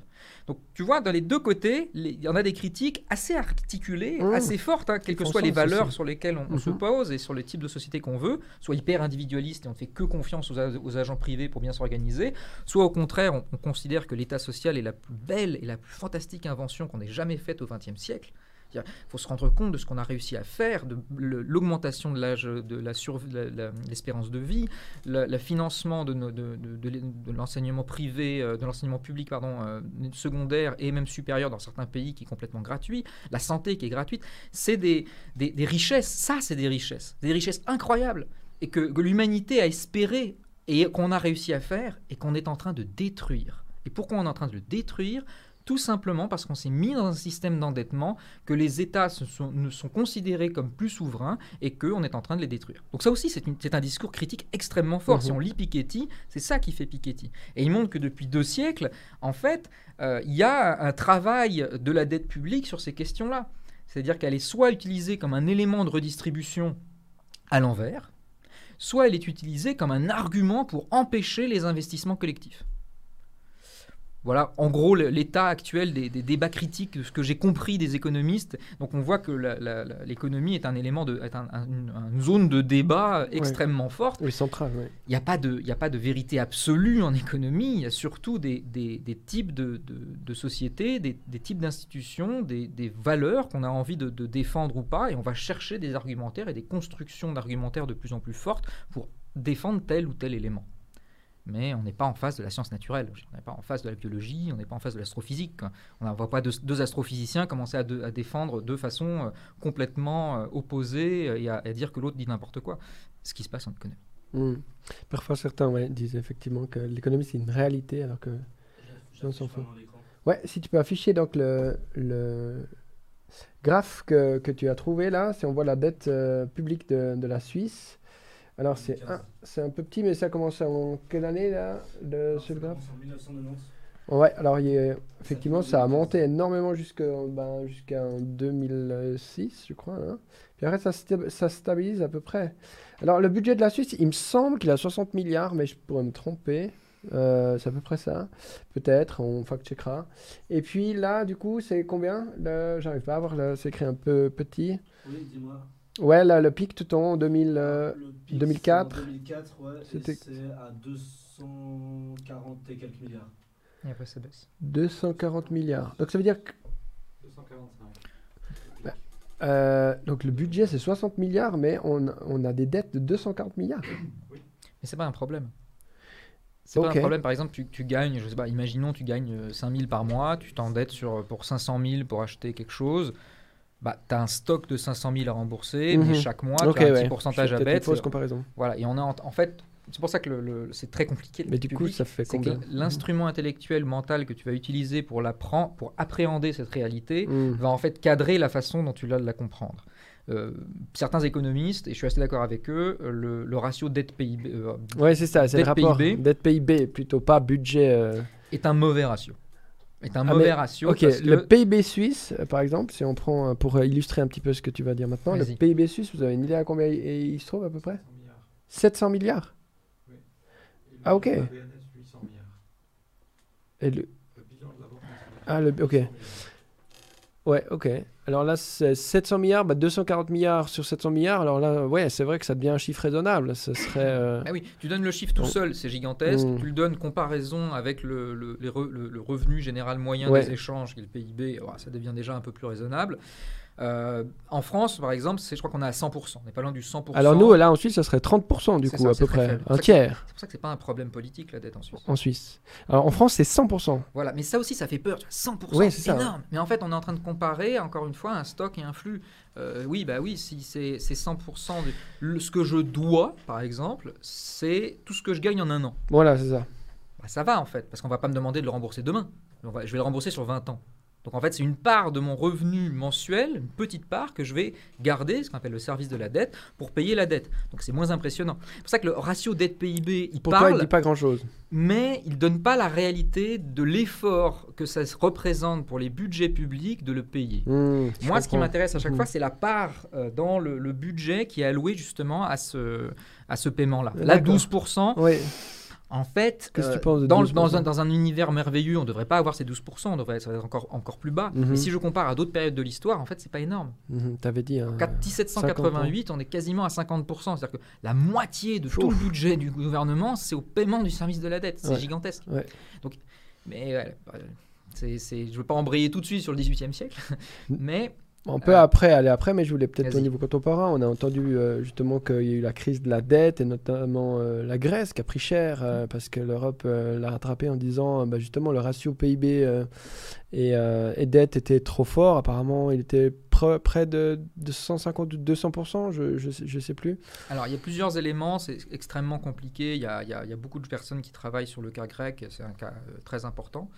Euh, il, y a plusieurs, il, y a, plusieurs éléments. Euh, d'abord, on est post-crise 2008, euh, et donc il y a eu une sorte d'angoisse sur la capacité des États à vraiment payer au bout d'un moment leurs dettes. Mhm. Comme on a dit tout à l'heure, leurs rentrées fiscales ont commencé à baisser du mhm. fait de la chute de l'activité économique. donc il y a certains opérateurs économiques qui ont dit Oula, oula, attendez, où, où ça se passe? Où il y a un risque? Et quand il y a un risque, il y a aussi une capacité de spéculation. Donc, ce qui s'est passé sur la Grèce, il y a deux choses. Il y a une chose d'abord, c'est qu'une partie des dettes grecques était cachée. C'est-à-dire que les opérateurs ne savaient pas toutes les dettes de des gouvernements grecs. Une partie des dettes de le gouvernement grec n'était pas publique. Donc ça, c'est sorti. Ensuite, une partie des agents économiques ont commencé à jouer contre la Grèce, à jouer à la baisse et à, jouer euh, agressivement contre la Grèce. Alors ça, c'est un mécanisme qui n'est pas tout à fait... Euh, oui. Euh, simple à, comprendre. Quand tu parles de spéculation, vas-y, essaie de détailler un petit peu plus simplement cet élément-là de spéculation. C'est vraiment vague. Les produits financiers euh, ont des appréciations fluctuantes. C'est-à-dire qu'un produit financier va évoluer positivement, négativement, de jour le jour, même d'heure en heure, de minute en minute. Euh, Comme le cours du pétrole. Voilà, exactement. La valeur fluctue. Donc tu peux faire deux types en gros de paris sur ces valeurs. Soit tu dis la valeur va baisser, et donc je prends un pari sur le fait qu'elle va baisser, et si je gagne ce pari, je gagne de l'argent. Le mécanisme, il est que tu l'achètes à un prix moindre en disant que quand il va repasser au-dessus, en fait, tu vas gagner la différence. Mhm. Donc c'est ce qu'on appelle une position. Donc tu as cette position, et plus elle va monter, monter, monter, monter, monter, et plus tu vas attendre, tu ça peut monter encore, ça peut monter encore, j'attends, j'attends, j'attends, et là, hop, et c'est la différence que tu vas remporter. Ça, c'est la spéculation. Donc tu peux faire ça sur tout, en fait. Tu peux faire ça sur le pétrole, le coton, euh, les indices, c'est-à-dire des, des, des, des, éléments de pari sur différents, différents produits qui vont générer des moyennes. Et tu peux faire ça sur la dette publique. Donc si on commence à avoir des éléments négatifs sur la, sur la Grèce, comme ah bah tiens, il y a une partie des dettes qu'on ne savait pas, ah bon, donc ça veut dire qu'il y a plus de mmh. risques, donc ça veut dire que je peux faire un pari comme quoi mmh. la dette va augmenter. Et voilà, là, tu as les systèmes de spéculation qui peuvent jouer.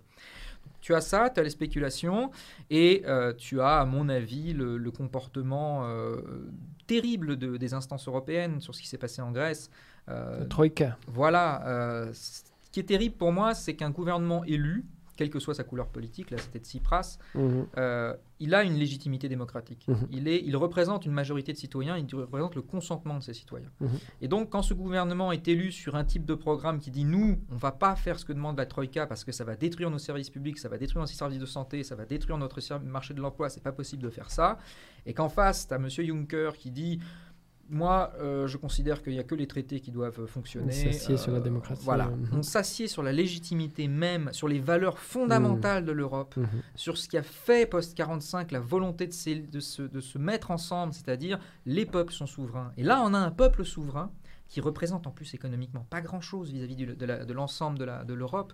Euh, c'était pas un risque énorme pour l'ensemble pour de l'Europe, c'était un risque énorme pour les banques françaises et les banques allemandes. Et donc ces deux gouvernements-là étaient extrêmement actifs pour faire payer et faire euh, que la, Grèce honore la discipline de la dette et paye jusqu'au bout. en fait, ce, va, ce, qui va se passer, ce qu'on va mettre en place, c'est qu'on va prêter de l'argent à la Grèce en permanence pour qu'elle puisse rembourser les encours de ses dettes passées. donc on va infuser de l'argent pour qu'il reparte immédiatement en fait et qu'il reparte dans les banques.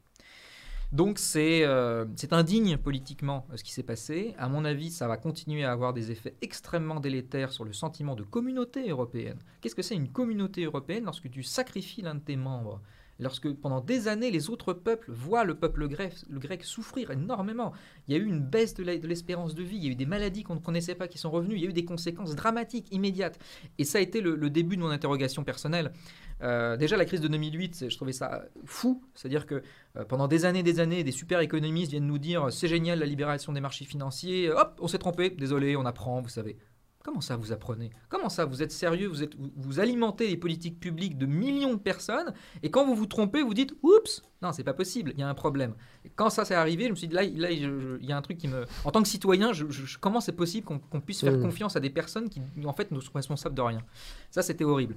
Et après, en 2010, quand ça, ça s'est passé en Grèce, 2010-2012, Là, j'ai été mais, euh, malade intellectuellement, mentalement. J'étais à Paris, je, reprenais des études en même temps que je travaillais. Euh, et, là, je me suis demandé, bon là, j'ai envie de comprendre en fait ce qui se passe entre les États et les marchés financiers. Qu'est-ce qui fait que euh, ce qu'on appelle les marchés financiers, je ne comprenais pas beaucoup ce que c'était à ce moment-là, mhm. soit si puissant Pourquoi Comment? Et, et, donc, j'ai commencé à travailler sur ces questions-là. Et en fait, je suis arrivé à Lausanne en voulant comprendre comment les États en étaient arrivés là. Et donc j'ai voulu faire un peu d'histoire parce que j'ai une fibre historienne à, la base. Et donc je veux, comprendre sur le temps long. Et en tant que philosophe, je veux comprendre quels sont les types de discours, les valeurs mobilisées, les, les, formes que prennent les argumentations pour en arriver à ces situations-là. Et là, je, je suis au XVIIIe siècle parce qu'en fait, les auteurs du XVIIIe siècle, pour eux, c'est nouveau. La dette publique telle qu'elle fonctionne aujourd'hui, elle est alors, c'est différent, les contextes sont différents, mais on a déjà des logiques euh, de fonctionnement euh, extrêmement proches. On a des, disciplinarisations de l'État, des volontés de, rationalisation, de transparence, de rassurer les créanciers extrêmement fortes. Et on a des auteurs qui publient. Pour eux, c'est nouveau. Donc j'avais envie au XVIIIe siècle, ça, ça commence à apparaître et ça, c'est nouveau. Alors que maintenant, c'est complètement. Euh, bah, maintenant, c'est naturel. naturel. Ce que tu commençais à dire, c'est-à-dire, bah, c'est normal. Alors qu'on commence à 30-40 ans. De rassurer le créancier, enfin de mettre le créancier. Euh, comme tu disais tout à l'heure qu'on a inversé voilà, c'est plutôt le système, euh, l'institution de la dette publique vis-à-vis des marchés financiers qui, mhm. nous, nous apparaît normal. Et puis si mhm. on, gratte un peu sur 40 ans, on se rend compte que non, c'est pas du tout normal, on a changé les choses, ça a été un choix qui a été fait. Et bien si on gratte encore un peu mhm. plus, moi je voulais gratter beaucoup plus loin, eh ben, on se rend compte qu'en fait, euh, c'est une histoire qui recommence aussi très très souvent. alors comment cette histoire commence? Voilà, je vais commencer tout le début. Ça commence par une révolution, c'est la révolution anglaise. En 1688, euh, il y a une révolution anglaise qui se passe et il y a un truc tout à fait original qui arrive, euh, c'est la création de la Banque d'Angleterre. Avant ça, c'était la monarchie? Alors, c'est toujours une monarchie, euh, c'est toujours une monarchie, mais ça va être une monarchie parlementaire. Alors, je ne vais pas rentrer trop dans les détails, mais ça a explosé parce que l'un des rois anglais veut faire une monarchie souveraine absolue, à l'image de la monarchie française.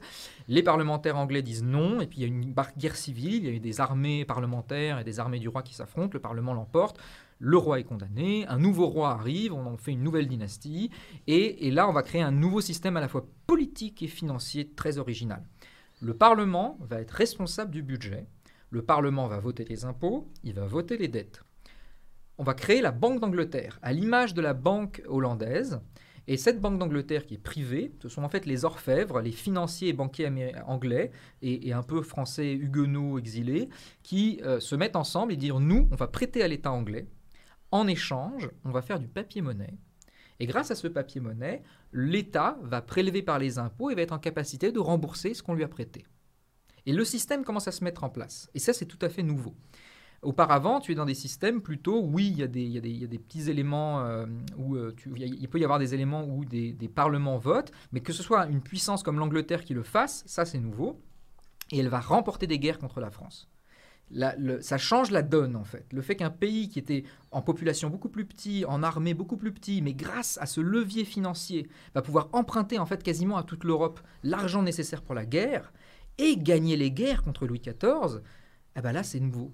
Là, et là, ça change tout en fait. Ça, ça change l'arithmétique à la fois politique et financière de tout le XVIIIe siècle. Alors au début, c'est, on, regarde, c'est un peu bizarre et tout. En France, on essaie de faire pareil. C'est 1720. On essaie d'implanter à la fois une banque et un papier-monnaie. C'est le système de John Law. On a complètement oublié aujourd'hui, mais c'est un système financier extrêmement novateur, extrêmement centralisé, euh, qui s'effondre. Et la monnaie, papier-monnaie française de 1720 disparaît complètement. C'est un traumatisme total. Il faut imaginer aujourd'hui si une nation, d'un coup, ton, ton billet vaut plus rien. Quoi tout, ce que tu as gagné pendant l'année, machin, pouf, bah non, ça vaut plus rien, l'État va le reprendre, on va, te, on va le diviser par 4 sa valeur, etc. On va te rendre un peu de monnaie en En 29, ça a fait à peu près ça. Euh, en 29, ça a fait à peu près ça. États-Unis. Et après en Allemagne, encore plus fortement. Mmh. Euh. mais à, ce moment-là, voilà, la, France va dire, bah non, le papier-monnaie, on, ne va pas prendre. Euh, L'Angleterre, elle va continuer. Et comme le Parlement rembourse constamment ses dettes, et elle peut emprunter à 5% ce qui est très faible. La France en face, quand elle fait la guerre, elle doit emprunter parfois jusqu'à 35% mmh. d'intérêt. Donc l'Angleterre emprunte plus, plus vite, on a plus confiance, et donc c'est un, en fait c'est un, élément stratégique extrêmement puissant pour faire la guerre. Si tu peux tout de suite aller collecter l'épargne de tous ceux qui sont en capacité de te prêter pour la faire immédiatement, car la dette publique au départ c'est pour, pour faire la guerre tu n'investis pas, tu ne, tu, ne, tu ne, fais pas une, tu, peux faire du déficit avec un petit peu, etc. Mais surtout, c'est pour les opérations militaires qui coûtent très cher. Ouais, presque toujours la même chose avec l'innovation, hein, que ce soit technologique ou autre, ça vient toujours du, du marché de la guerre. Donc c'est très important pour les Anglais euh, d'être en capacité de rembourser. Euh, les historiens appellent ça le modèle anglo-hollandais.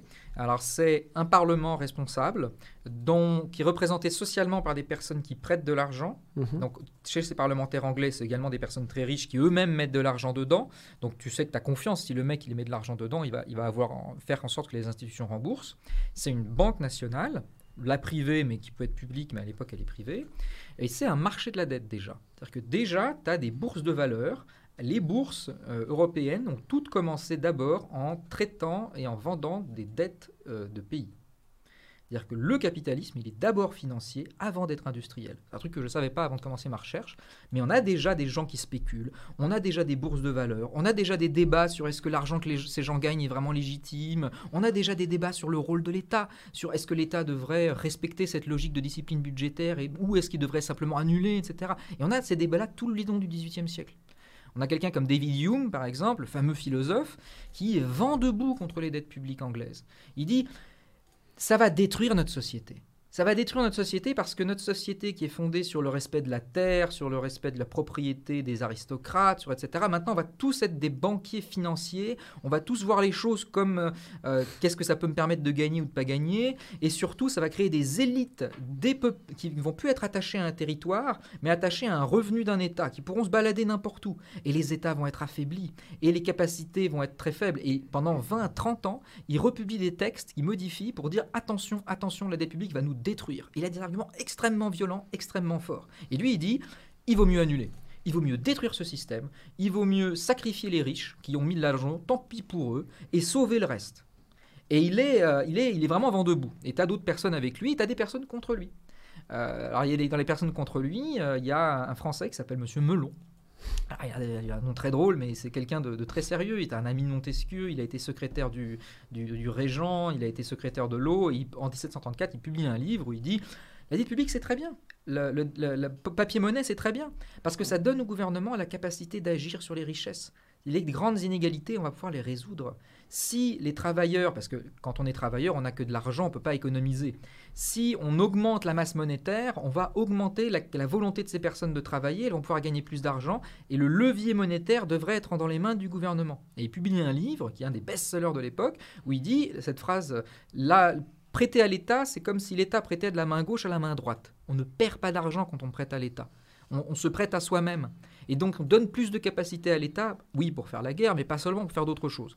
Et puis, euh, justement, c'est contre lui que Hume écrit et que Montesquieu écrit. Et puis il y a un débat comme ça entre ceux qui veulent à la fois implanter banque nationale, papier-monnaie et dette publique, ça va toujours ensemble. Et puis petit à petit, système de représentation politique avec une représentation des intérêts sociaux, ça va avec aussi. Et petit à petit, les débats deviennent politico-financiers parce qu'au XVIIIe siècle, on ne sépare pas les éléments. On ne sépare pas le politique du social, de l'économique et de l'institutionnel. On mhm. essaie de penser en fait les conséquences sur l'ensemble de ces dimensions quand on modifie quelque chose.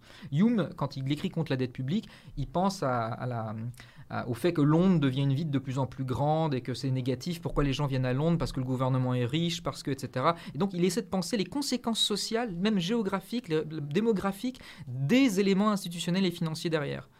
Et donc tous les auteurs que j'étudie et que j'essaie de comprendre vont servir, si tu veux, de, euh, de cadre mental pour mes acteurs de la Révolution française les acteurs de la Révolution française qui petit à petit vont prendre la parole, 87, 88, 89 et 90, partagent ensemble ces auteurs-là qui ont travaillé sur ces sujets-là, discutent entre eux, débattent à l'Assemblée nationale. Donc je lis les, les, échanges parlementaires à l'Assemblée nationale et je regarde les arguments qu'ils utilisent.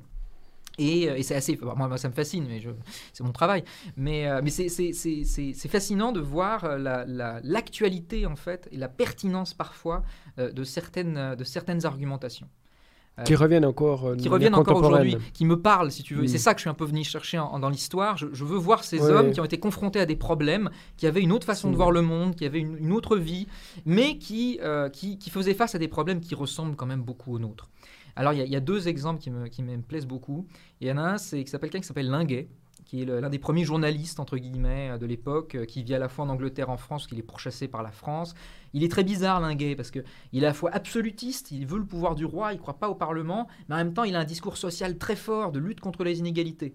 Il est à la fois proto-socialiste, euh, Marx dit que c'est un génie, certains, certains historiens disent qu'il y a certains éléments de sa pensée qui sont proto-socialistes, et puis en même temps, il est pour le pouvoir absolu du roi divin, donc c'est très bizarre comme, comme façon de se représenter politique. Mais Linguet, il dit c'est pas possible d'avoir un, système dans lequel on va prélever des impôts, appauvrir les gens pour permettre l'enrichissement de ceux qui spéculent sur la dette à Paris et à la bourse. Et il a un message comme ça extrêmement violent contre la dette, contre les agioteurs, parce que c'est les spéculateurs, les agioteurs, contre les capitalistes. Et les capitalistes du 18e, c'est pas le même sens que chez nous, c'est ceux qui prêtent à l'État. Non, C'est les créanciers de l'État. Le mot capitaliste, il est forgé pour désigner ceux qui prêtent à l'État. Parce qu'une fois que tu as prêté ton mhm. argent à l'État, tu vas tu fais plus rien de ta vie, tu es un rentier en fait. Et donc il dit voilà, c'est ça le problème. Et il dit faudrait qu'on nationalise ça. Et il imagine, on est en début 80, fin 89, il dit il faut créer qu'on ait une caisse nationale dans mhm. laquelle dès que les riches veulent accéder au pouvoir politique, et pour lui c'est évident, il n'y a que les riches qui sont politiques, eh ben, ils doivent mettre un peu d'argent pour la caisse commune. Dès qu'ils se marient, ces riches, un peu d'argent à la caisse commune. Dès qu'ils baptisent un enfant, hop à la caisse commune. Et tout cet argent-là, qu'est-ce qu'on en fera?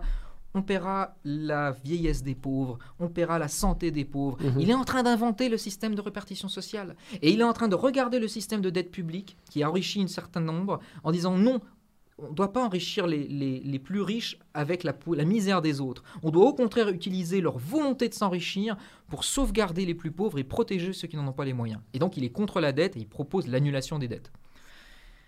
Et puis il y en a un autre en face de lui, un genevois, Clavière, un banquier, qui lui a fait son argent sur la dette publique qui lui veut une révolution, qui a déjà fait celle de Genève, qui n'a pas marché quelques années plus tard avant, euh, qui est à Paris et qui, est très active dans les milieux politiques et qui conseille quelqu'un qui s'appelle Mirabeau. Tout ce que dit Mirabeau d'un point de vue économique et financier, en fait, c'est Clavière derrière qui l'écrit. Et Clavière, pour lui, il dit non, la dette publique, c'est fantastique, parce que ça discipline l'État parce que ça force l'État à respecter la propriété privée des individus, ça force l'État à respecter sa parole, ce qu'il appelle la foi publique, et donc ça, va nous permettre de changer la société. Et il, il s'appuie sur des auteurs, sur des éléments, etc. Et il dit la dette publique va être un moyen de transformer les normes. Il faut se rappeler quand même qu'à l'époque, on est en face d'États qui peuvent ne avoir aucun respect pour la propriété des autres, qui peuvent décider du jour au lendemain que vous allez en prison, etc. Pour lui, il se passe quelque chose avec la dette publique qui permettra de transformer des sociétés plus libres, des États de droit. Et, son discours euh, va être très fort, et c'est ce discours-là qui va être porté par l'Assemblée nationale constituante. C'est un des éléments qu'on a un peu oublié, sauf par les historiens qui travaillent vraiment là-dessus, mais quand le tiers, donc les, États généraux, le Louis XVI appelle les États généraux, le tiers euh, en mai 89 dit Moi je suis l'Assemblée nationale, et quelle est sa première déclaration? C'est les impôts de, les anciens impôts ne valent plus et la dette publique est sacrée. Ils emploient ces mots-là de sacralisation de la dette publique, parce que le roi à ce moment-là veut annuler les dettes son dernier moment politique, il nomme un gouvernement pour annuler les dettes. Et là, la, guerre civile, entre guillemets, commence à Paris. Les, bourgeois prennent le pouvoir. L'Assemblée nationale dit non, c'est impossible, vous n'annulerez pas les dettes. Et le gouvernement répondra sur sa tête s'ils le font. La commune de Paris se lève et met des gens en armes. Et c'est le 14 juillet. C'est-à-dire que la dette publique est un enjeu social extrêmement fort. Et je reconnais fondateur, que fondateur, très fort. Euh, parce qu'à l'époque, comme je disais tout à l'heure, c'était le seul moyen de mettre de l'argent de côté, la dette publique. Donc quand le roi veut annuler la dette, si je voulais faire une comparaison, c'est comme s'il voulait annuler les comptes en banque de tout le monde d'un coup. Hmm. Euh, ça peut énerver, ça peut créer une angoisse, ça peut générer des réactions très violentes et très vives. Donc une partie des auteurs que j'analyse, une partie des historiens disent l'angoisse de l'annulation de la dette publique a joué comme un ferment de révolte. Mais chez les riches surtout, non Tout le monde. Mais pourquoi? Parce que les, les, les pauvres, vous n'avez pas forcément des... Alors, c'est les, les, recherches qui ont été faites sur les, notaires parisiens entre les années 1740 et 1780 montrent qu'en fait, euh, tout le monde mettait de l'argent sur la dette publique. Tu étais euh, artisan, euh, tu étais petit domestique. Comme tu n'as pas de, système d'assurantiel privé, mhm. tu n'as pas de retraite, mhm. ton seul moyen de mettre de l'argent de côté, c'est de mettre en, en, dette publique. Donc, tout le monde était un peu dans la dette publique. Les riches, encore plus que tout le monde bien sûr. Mais les moins riches aussi.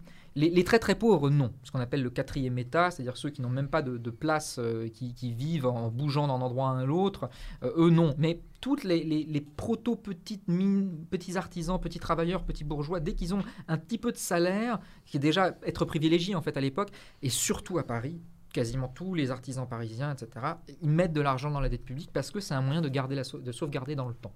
Et en plus, Louis XVI, quand il arrivait en 64, 74 au pouvoir, il dit Moi, je respecterai la dette, je ne l'annulerai jamais. Donc il a cette promesse-là. Et donc quand le 11 euh, juillet, il renvoie Necker, il fait monter un gouvernement qui a dit plusieurs fois par des personnes qui disaient qu'elles allaient annuler, et on sait aujourd'hui en plus qu'il commençait à faire des recherches techniques pour comment annuler la dette, eh bien oui, il y, a un sentiment d'injustice terrible de la part de la population parisienne, de la part de, tous ces acteurs politiques qui sont là, et la dette devient une sorte de flambeau, si tu veux, pour rallier tout le monde, à la fois contre la cour, contre les aristocrates, contre le gouvernement. Bon, c'est un peu plus compliqué. Je, créer la propre première république, du coup. Pas tout de suite. Pas tout de suite. Pas tout de suite. Oh, il faut, attendre 92, 91, 92 pour les, débuts de, sentiments républicains. Mais au début, on veut faire une monarchie constitutionnelle à l'anglaise, en fait. On veut faire un système dans lequel le gouvernement représenté, dans lequel les, élites financières ont un contrôle. Euh, dans voilà, tout, ce qu'on sait sur la, la, Révolution française est vrai aussi. Ce que j'essaie de rajouter, c'est simplement dire qu'il y a une des étincelles importantes, si on veut bien comprendre tout ça, mais pas que moi, c'est le problème de la dette publique et c'est cette volonté d'annulation qui arrive peut-être politiquement beaucoup trop tard en fait pour Louis XVI. Il aurait fait ça deux trois ans plus, plus tôt, l'histoire aurait peut-être été différente. Mais là, tous les acteurs sont trouvés contre lui. C'est aussi sur, enfin tous ces processus et ces, ces idéaux euh, euh, sociétaux sont reliés à des valeurs. Je sais aussi que c'est des choses euh, sur lesquelles tu, tu réfléchis. Oui. Euh, l'évolution des valeurs aussi depuis peut-être c'est ouais, la, révolution industrielle. C'est on va dire ces deux 200 dernières années. Est-ce qu'elles ont eu un impact aussi sur, sur nos systèmes d'échange, notamment la dette? Indirectement. indirectement. alors il y, y, a un petit livre que j'aime beaucoup, je vous l'ai amené, il est fantastique. Euh, c'est Hirschman qui s'appelle Les passions et les intérêts, justification politique du capitalisme avant son apogée. C'est une étude en fait sur les débats intellectuels qui ont lieu entre le XVIIe et XVIIIe siècle, euh, entre des auteurs qui cherchent à euh, calmer tout le monde. Parce qu'il faut se rappeler que l'Europe a vécu des situations traumatisantes de guerre de religion, mhm. dans lesquelles les gens se massacraient euh, pour des, questions théologiques. Euh, Catholiques et protestants notamment. Euh, mais aussi des questions de valeur, des questions d'argent, parce qu'à l'époque, on ne fait pas la séparation entre religion, État, économie. quand tu payes au roi, c'est parce qu'il est catholique. Si tu deviens protestant, tu payes plus ton impôt. Donc il y avait aussi ces questions-là derrière. Et leur solution, je vous la fais en deux phrases. Leur solution, c'est on va faire en sorte que tout le monde s'intéresse à son propre petit pécule. Au lieu, de, au lieu de commencer à vouloir s'affronter sur des questions de valeur, de religion, des éléments un peu instables, hein, c'est les passions, eh bien on va les faire s'intéresser à leur propre intérêt.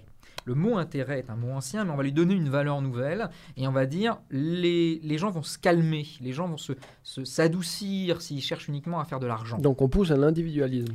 C'est d'une certaine manière. D'une certaine manière, oui.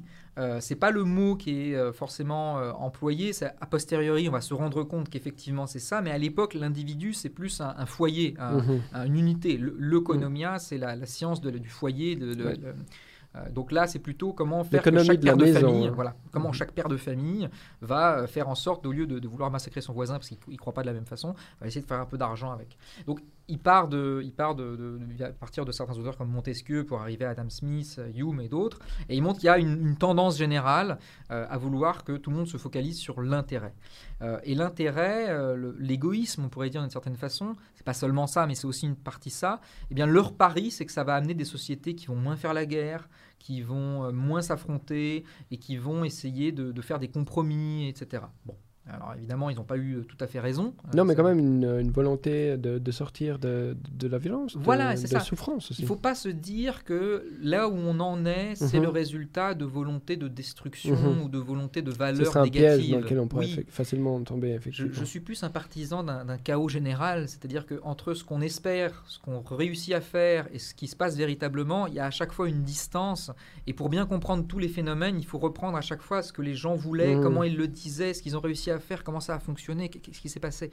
Euh, parce que les, plans sont généralement ne, survivent pas, euh, c'est ce qu'on dit, hein, un plan, même le meilleur des plans ne survit pas aux premières 10 minutes d'une bataille. Et eh ben, je crois que c'est pareil à la fois pour le, pour le militaire, pour le politique, pour l'institutionnel, pour le social.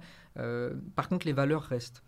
Euh, je crois, euh, je ne suis pas le seul, que ce qui se passe à la fin du XVIIIe siècle, euh, avec le, surgissement d'une nouvelle valeur qui est celle de l'égalité équité, ça c'est quelque chose de tout à fait neuf qui va bouleverser notre façon de voir la société, de voir les relations justes. Auparavant, nos sociétés étaient extrêmement hiérarchisées et la domination en tant que valeur était une valeur positive. J'ai trouvé un, texte qui est un peu tombé dans l'oubli de, Necker, un autre genevois, euh, qui a dirigé la France pendant quelques temps. Et euh, on est en 1793 et il écrit un texte pour dire Ah, l'égalité, c'est cette valeur dangereuse, vous ne vous rendez pas compte, vous allez casser la, la logique même de toutes les sociétés. La logique des sociétés, c'est la domination, c'est la hiérarchie, c'est le fait que l'autre va respecter ce que je lui dis parce que je suis plus riche que lui. Et il dit, si vous détruisez tous les éléments de différenciation, vous allez rompre le ressort même du pouvoir politique. Donc moi, ce qui m'intéresse, c'est cet homme Necker qui passe pour un, plutôt un, progressiste en plus à l'époque. Il a tellement peur de voir euh, l'égalité l'emporter comme valeur cardinale qu'il assume d'écrire un texte extrêmement virulent, extrêmement violent. Alors il ne le publie pas tout de suite parce qu'en 93 en France ça aurait été dangereux, mais un peu plus tard. Mais pour moi, ça, ça, me montre en fait ce qui se passe à cette époque-là. La vision du monde des gens de l'époque. Exactement. les, les, les, valeurs qui sont en train de s'affronter, qui sont extrêmement violentes, extrêmement virulentes. L'un des actes les, les plus, euh, les plus émouvants et les plus surprenants peut-être, euh, au début de 89, c'est pendant le premier été, euh, dans beaucoup de villes de France et dans les campagnes, les, travailleurs, les pauvres, ceux qui ne sont pas évidemment dans les châteaux, vont dans les châteaux, attrapent les, contrats, attrapent les, titres de, de créances, les titres et les brûlent on brûle l'histoire des hiérarchies sociales, on brûle les dettes sociales qui faisaient que moi, bah, je nais là et je suis au mm. service de l'autre. Et on a envie de, brûler, de détruire toutes ces, dettes à la fois économiques, sociales, financières, politiques, et on remet les choses à plat. Et on a, ça, on ne comprend pas pourquoi ils font ça s'il n'y a pas derrière l'envie de remettre à égalité, à équité le système euh, général. Euh, et, dans les institutions, ça va donner euh, un ensemble d'éléments. Euh, pas seulement en France, hein, la France n'est pas isolée du reste du monde. Euh, aux États-Unis, la déclaration d'indépendance commence par dire que les hommes naissent libres et égaux en droit. Ça, c'est quelque chose de nouveau. Euh, ça, on n'a pas vu ça dans l'histoire européenne, en tout cas. Il y a des livres, il y a des, choses très intéressantes qui vont être publiées dans pas longtemps, notamment par David Graeber, un auteur très intéressant. très sur, intéressant. je fais juste une petite aparté parce que c'est vraiment un truc qui m'a beaucoup, beaucoup, beaucoup, impressionné. C'est l'étude des contacts entre les populations indiennes, euh, amérindiennes, et les populations européennes entre le 15e et le 17e siècle. Là, on a des types de sociétés extrêmement différentes qui rentrent en communication. Dans les Amérindiens, euh, les sociétés sont beaucoup plus égalitaires. Euh, le chef d'une tribu indienne, il parle, mais on ne l'écoute pas. C'est celui qui parle, oui, mais le guerrier, c'est-à-dire tous les autres hommes, ils ne sont pas obligés de l'écouter. Il y a un rapport a-hiérarchique au pouvoir politique et à la société. C'est tellement fort, euh, il y a un autre auteur, euh, Howard Zinn, qui a écrit une contre-histoire américaine qui est très intéressant à lire, euh, très utile à lire, il faut lire, Howard Zinn, qui explique que le gros problème des propriétaires blancs du XVIe et XVIIe siècle, c'est qu'en fait, il était plus facile d'aller et de se faire accepter par les Indiens quand on était blanc que de vivre en tant que pauvre travailleur blanc on ne mangeait pas à sa faim en tant que beaucoup de travailleurs blancs. Et donc l'angoisse des, des, dirigeants euh, politiques de ces pays-là, c'est que les gens commençaient à partir trop vivre avec les Indiens. Parce que les Indiens les acceptaient, leur donnaient un statut égalitaire aux autres, pouvaient partager la nourriture, la chasse. Bon. Ce que Graeber va analyser avec un autre chercheur, hélas j'ai oublié son nom tout de suite, mais le livre va paraître et certains éléments sont, on mettra en lien euh, dans le site, c'est que chez ces peuples-là, il y a des intellectuels, il y a des orateurs, il y a des gens qui... il, y a, ça aussi. Et quand eux rentrent en, contact avec des Européens, qui commencent à apprendre la langue de l'un et de l'autre, eh bien les Indiens commencent à, apprendre aussi de la société des Européens. Et puis, en gros, le message qu'il leur dit, mais qu'est-ce que c'est que cette société dans laquelle vous vivez? Dans laquelle l'argent est tout pour vous, dans laquelle vous acceptez que le type là-bas, parce qu'il est né dans le château d'à côté, vous parle comme une merde? Mais dans quoi vous vivez? Et ces types-là vont même faire des voyages en Europe. Ils vont venir euh, dans des ambassades, parce qu'il y avait certains, certains proto-États euh, avec lesquels on faisait des négociations. Alors, bien sûr, entre Français et Anglais, pour se battre avec les Français et les Anglais, on faisait des négociations avec les tribus, parce qu'il y avait des, rapports géopolitiques très forts déjà à l'époque. Et on a des traces de certains, euh, Gandaron, je crois que c'est son nom, qui est venu et qui avait une sorte de discours philosophique ultra égalitariste et qui renvoyait les hommes de l'époque à leur société dégueulasse. Et on a des témoignages de religieux qui revenaient de là et qui racontaient les discussions qu'ils avaient avec eux. Et les religieux disaient ces types sont super intelligents. Euh, Je veux dire, c'est pas des bêtes. euh, Ils ont un discours extrêmement construit. Et, moi, j'essaie de défendre, bien sûr, ma foi, ma religion, ma société, mon roi. Mais c'est pas facile, euh, parce que leurs arguments, bon, ils notent les arguments. Il y, a des- succès de librairie, tout début 18e siècle, 1705, 1710, de ces communications, de ces échanges avec les, les Indiens. Et l'argument de Graeber et de cet auteur, c'est de dire quand Rousseau, son premier texte sur l'égalité, démarre, on est dans les années 1740-50, bah, l'une de ses sources, c'est l'un de ces discussions-là. Et ce qui est en train de dire Graeber, c'est que les sociétés européennes ont été bouleversées par la valeur d'égalité, qui était une valeur inexistante dans le débat politique ou dans la façon de voir la société, parce qu'on a eu des contacts en fait assez profonds, assez longs, avec d'autres cultures et d'autres systèmes sociaux qui étaient eux beaucoup plus égalitaires que les nôtres.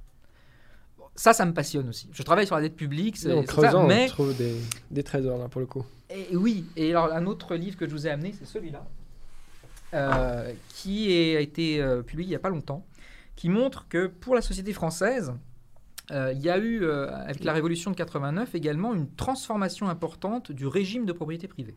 Ouais, voilà, l'invention de la Voilà, propriété l'invention de la privée. propriété privée.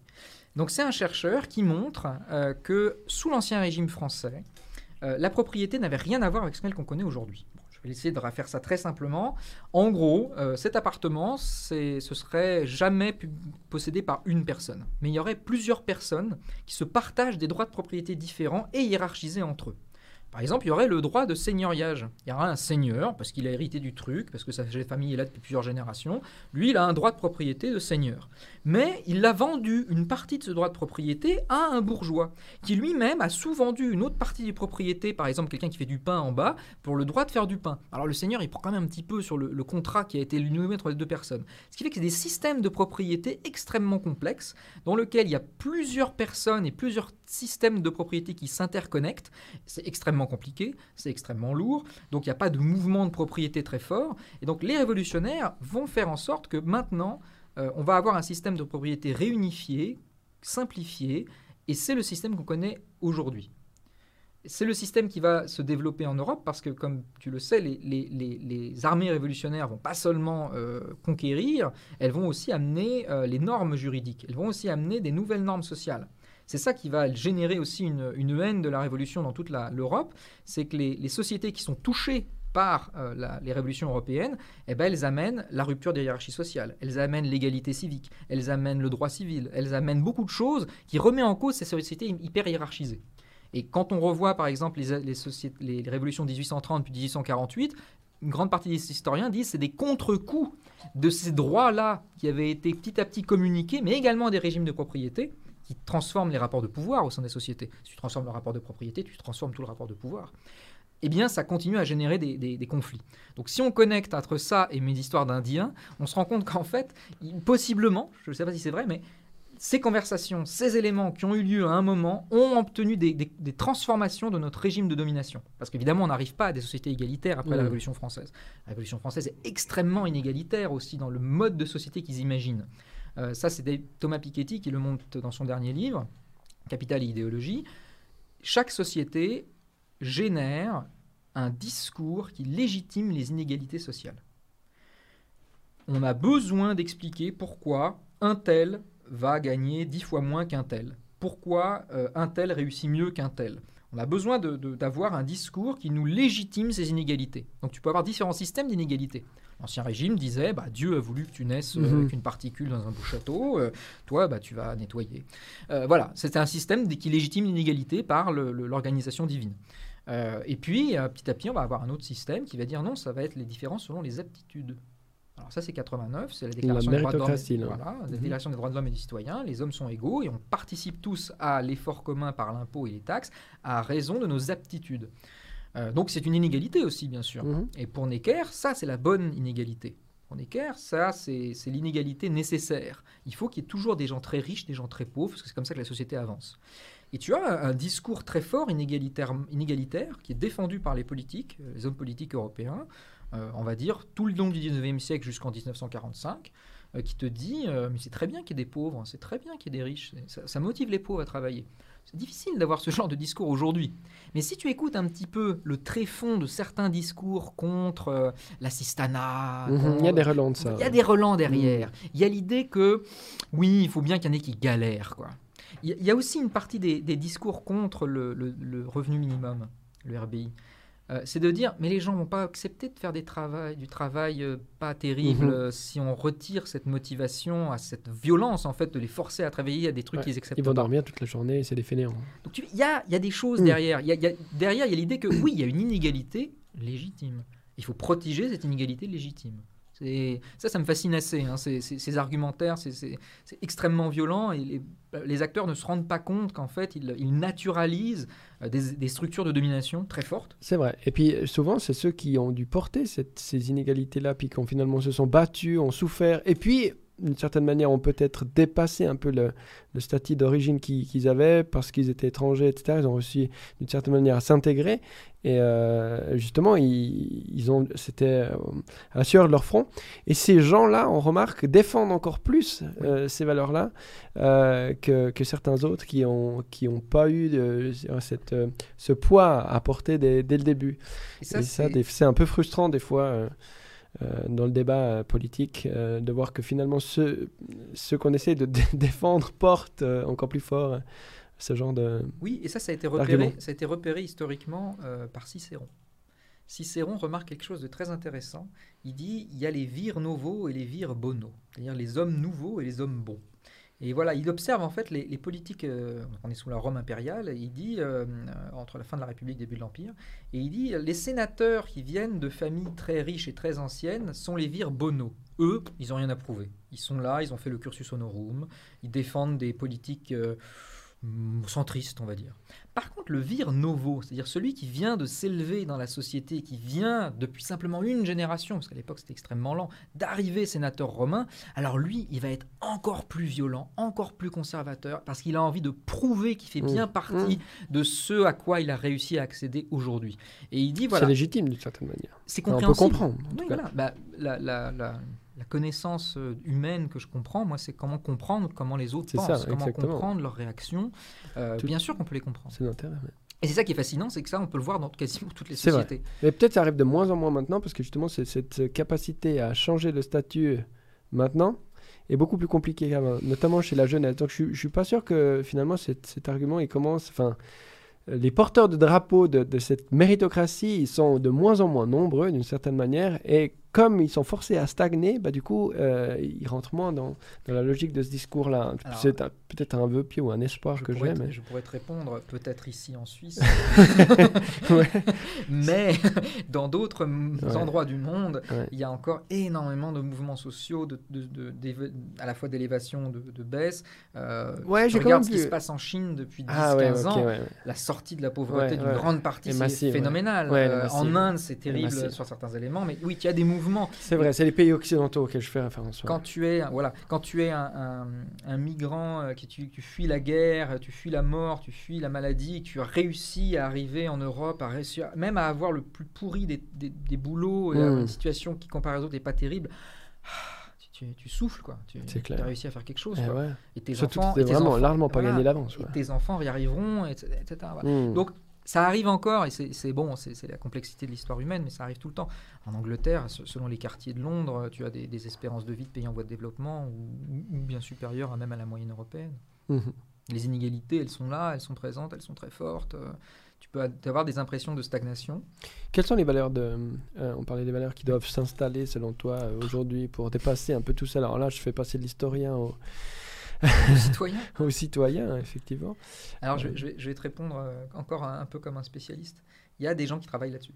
Euh, il y a un philosophe qui s'appelle Raimo Tuomela, euh, qui travaille justement sur l'évolution des institutions et sur les valeurs. Qui est de. Alors, il est de, de Scandinavie ou de Norvège, enfin, un pays Mhm. du Nord, mais il travaille aux États-Unis euh, depuis une vingtaine d'années. Il a publié un livre qui s'appelle euh, L'ontologie sociale. Et euh, pour lui, une institution, c'est la mise en la mise en forme d'un ensemble de normes. Ces normes réalisent des valeurs. Donc, tu as une institution qui organisent l'action des individus, des, personnes, des groupes, ça selon des normes, mais ces normes, en fait, sont là pour réaliser des valeurs. Il n'y a pas de normes sans valeurs. D'autres philosophes euh, sur lesquels je, travaille en France qui ont à peu près la même idée aussi. Alors, pour être simple, quand tu te laves les mains, tu as cette norme que tes parents t'ont appris, tu rentres de la maison, hop, tu te laves les mains. Ça, c'est une norme. On, l'observe, on la reproduit. En fait, cette norme, elle est là pour réaliser la valeur hygiène. Donc tu te laves les mains, tu prends une douche, euh, tu te laves les vêtements, etc. Tu fais un ensemble d'actions normées euh, pour réaliser une même valeur qui est la valeur hygiène. Bon. Donc tu peux avoir un ensemble d'institutions en fait qui vont réussir à mettre en place des normes de pureté de l'eau, des normes de prix et de vérification du savon, un ensemble de normes économiques, mais encore une fois derrière il y a l'idée de réaliser la norme euh, et la valeur plutôt hygiène. Alors, il y a d'autres valeurs, évidemment. Il n'y a pas que la valeur hygiène. Alors, il y a la valeur propriété privée. Alors, la propriété privée, on ne sait pas trop. Il y a beaucoup de débats pour savoir si c'est une norme, une valeur. Hmm. Mais en tout cas, ça existe. Et, euh, cette, euh, le respect de la propriété privée, ça, c'est une valeur. Et pour tous les hommes de 89, c'est même la première valeur. Même pour Rousseau, hein, le respect de la propriété privée, c'est la première valeur qui, qui organise toutes les sociétés. Eh bien, ces valeurs peuvent être en contradiction, elles peuvent être en conflit. Euh, il y a un, cas que j'ai trouvé qui est merveilleux, c'est le tout à l'égout. Euh, dans la ville de Paris, à la fin du 19e siècle, les propriétaires d'immeubles euh, n'avaient pas l'obligation de raccorder leur immeuble au tout à l'égout avancée technique, euh, on peut faire qu'il y ait de l'eau courante, les gens peuvent donc se laver, donc il y a moins de maladies. Donc on commence à avoir, fin 1860-70, des articles de journaux, des personnes qui disent il faut qu'on force les propriétaires à, mettre le tout à l'égout pour que tous les mondes, les locataires, puissent avoir le tout à l'égout, l'eau. il va falloir 40 ans de lutte euh, intellectuelle, médiatique, politique, pour que l'Assemblée nationale française décide de forcer les propriétaires à faire leur accordement en tout à l'égout. Et entre-temps, les propriétaires ont payé des journalistes, des mecs pour dire le contraire, pour dire que c'est une attaque à la valeur de la propriété privée, etc. Mais au bout d'un moment... Le... On connaît ça en Suisse, on est en train de voter là-dessus. Mêmes arguments. Non, mais je suis sûr. Et c'est ça qui est merveilleux, c'est que nous sommes, nous êtres humains, je crois, profondément limités. Et donc les problèmes sont très complexes, mais les valeurs qu'on mobilise, les discours, les mots, le langage, eux, sont les mêmes. Et donc, on va, bah, va bricoler des solutions ou des repères euh, qui vont petit à petit euh, se bégayer historiquement. Là où je voulais en venir avec mon histoire mhm. d'hygiène, de, valeur et propriété privée, c'est qu'à mon avis, euh, à chaque fois, pas qu'à mon avis, hein, il y a des gens très, très bien meilleurs que moi, comme Max Weber qui le disait, on vit le combat des dieux.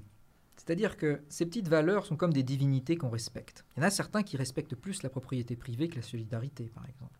Il y en a d'autres qui respectent plus Gaïa, la nature, que la propriété privée. On a des hiérarchisations en fait des différentes valeurs.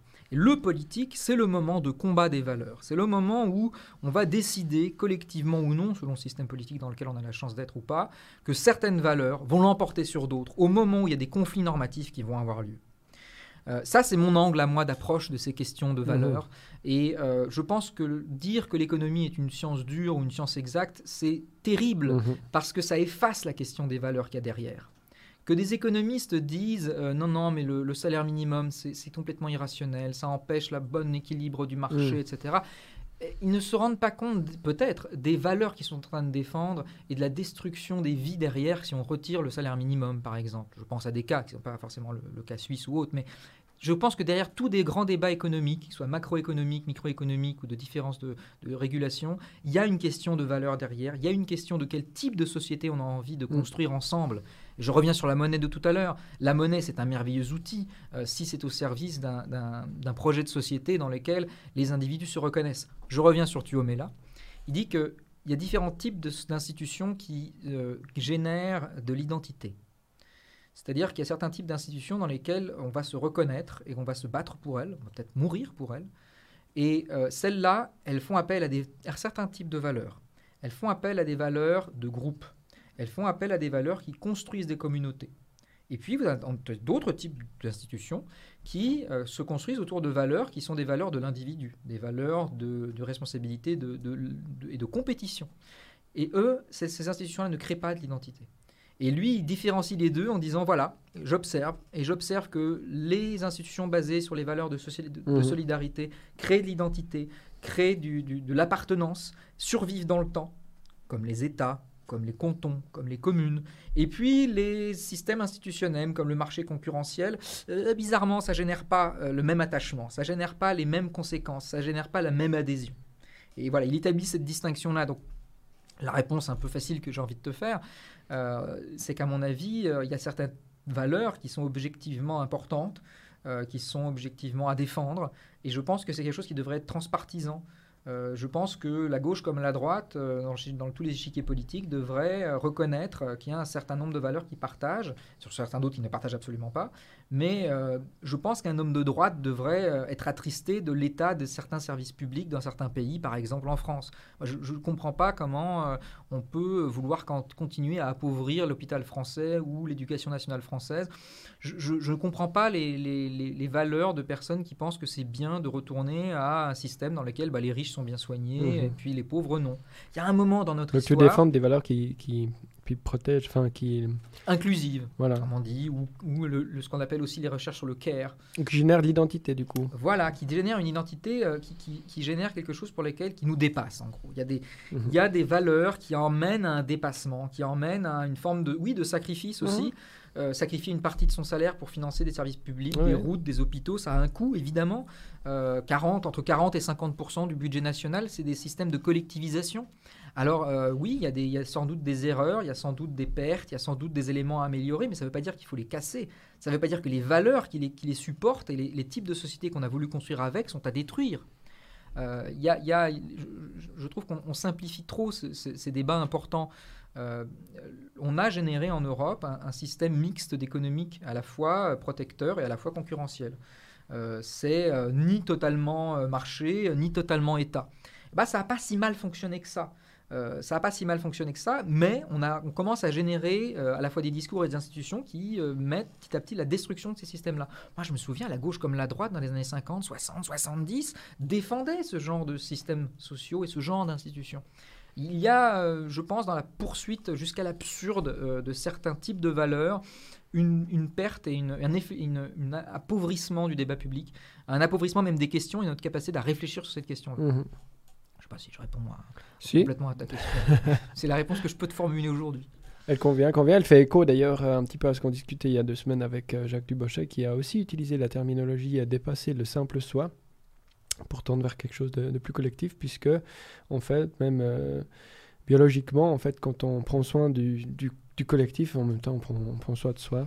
Euh, mais c'est quelque chose qui, dans le temps, effectivement, nécessite un petit peu plus de, vision. Donc là, en soi, je te rejoins tout à fait. C'est quelque chose qui traverse un ensemble de sciences sociales, euh, même psychologiques. on se rend compte qu'en fait, l'individu, ça n'existe pas.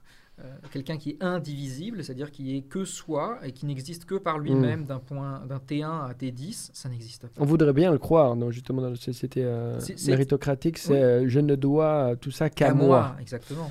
mais c'est faux. D'abord, on doit tout en ça semble évident. ça semble évident. Voilà. Enfin, on va donner aux autres. Ah, pardon.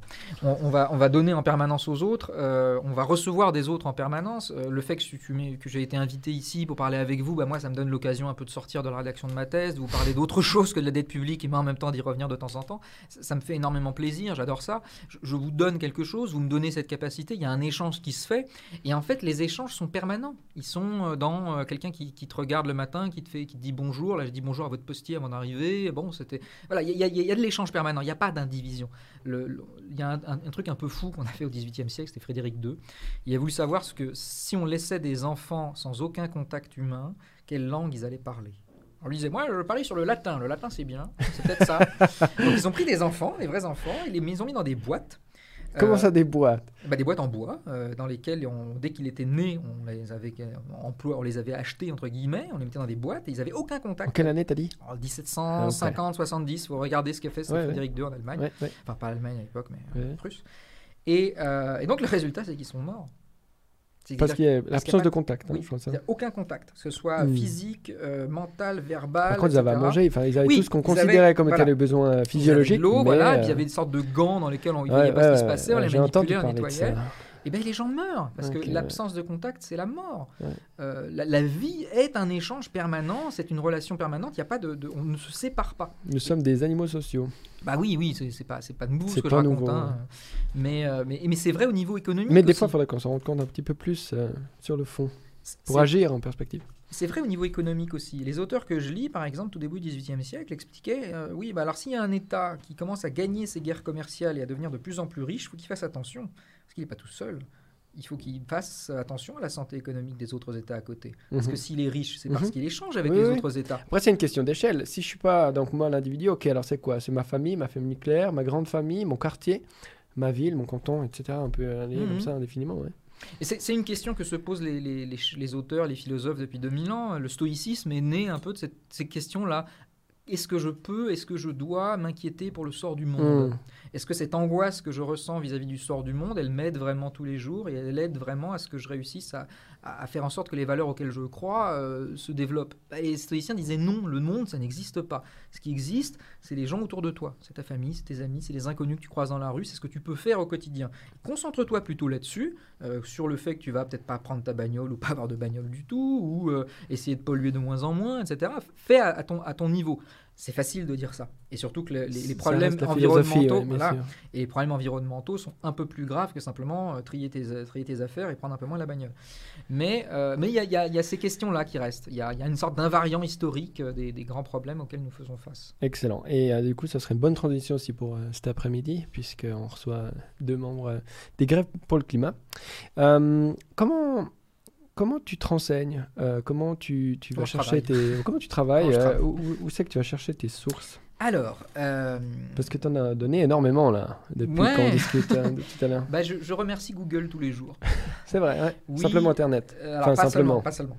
Euh, la, bibliothèque universitaire de Lausanne est extraordinaire. Hmm. C'est une des meilleures bibliothèques à laquelle j'ai pu accéder. Mhm. y a, le fond est absolument incroyable.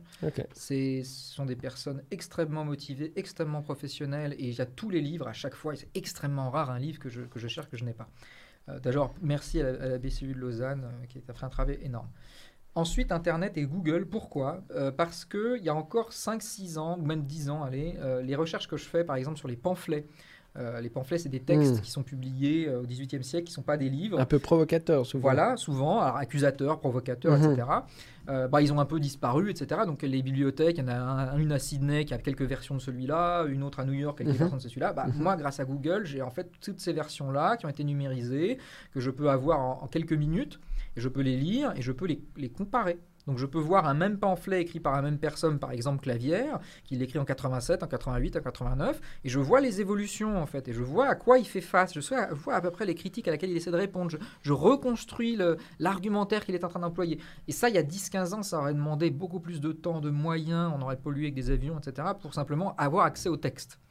Donc la numérisation, euh, je, préférerais que ce soit des, bibliothèques publiques qui le fassent, évidemment. Alors évidemment, c'est peut-être pas évident pour tout le monde, mais en tout cas euh, pour moi.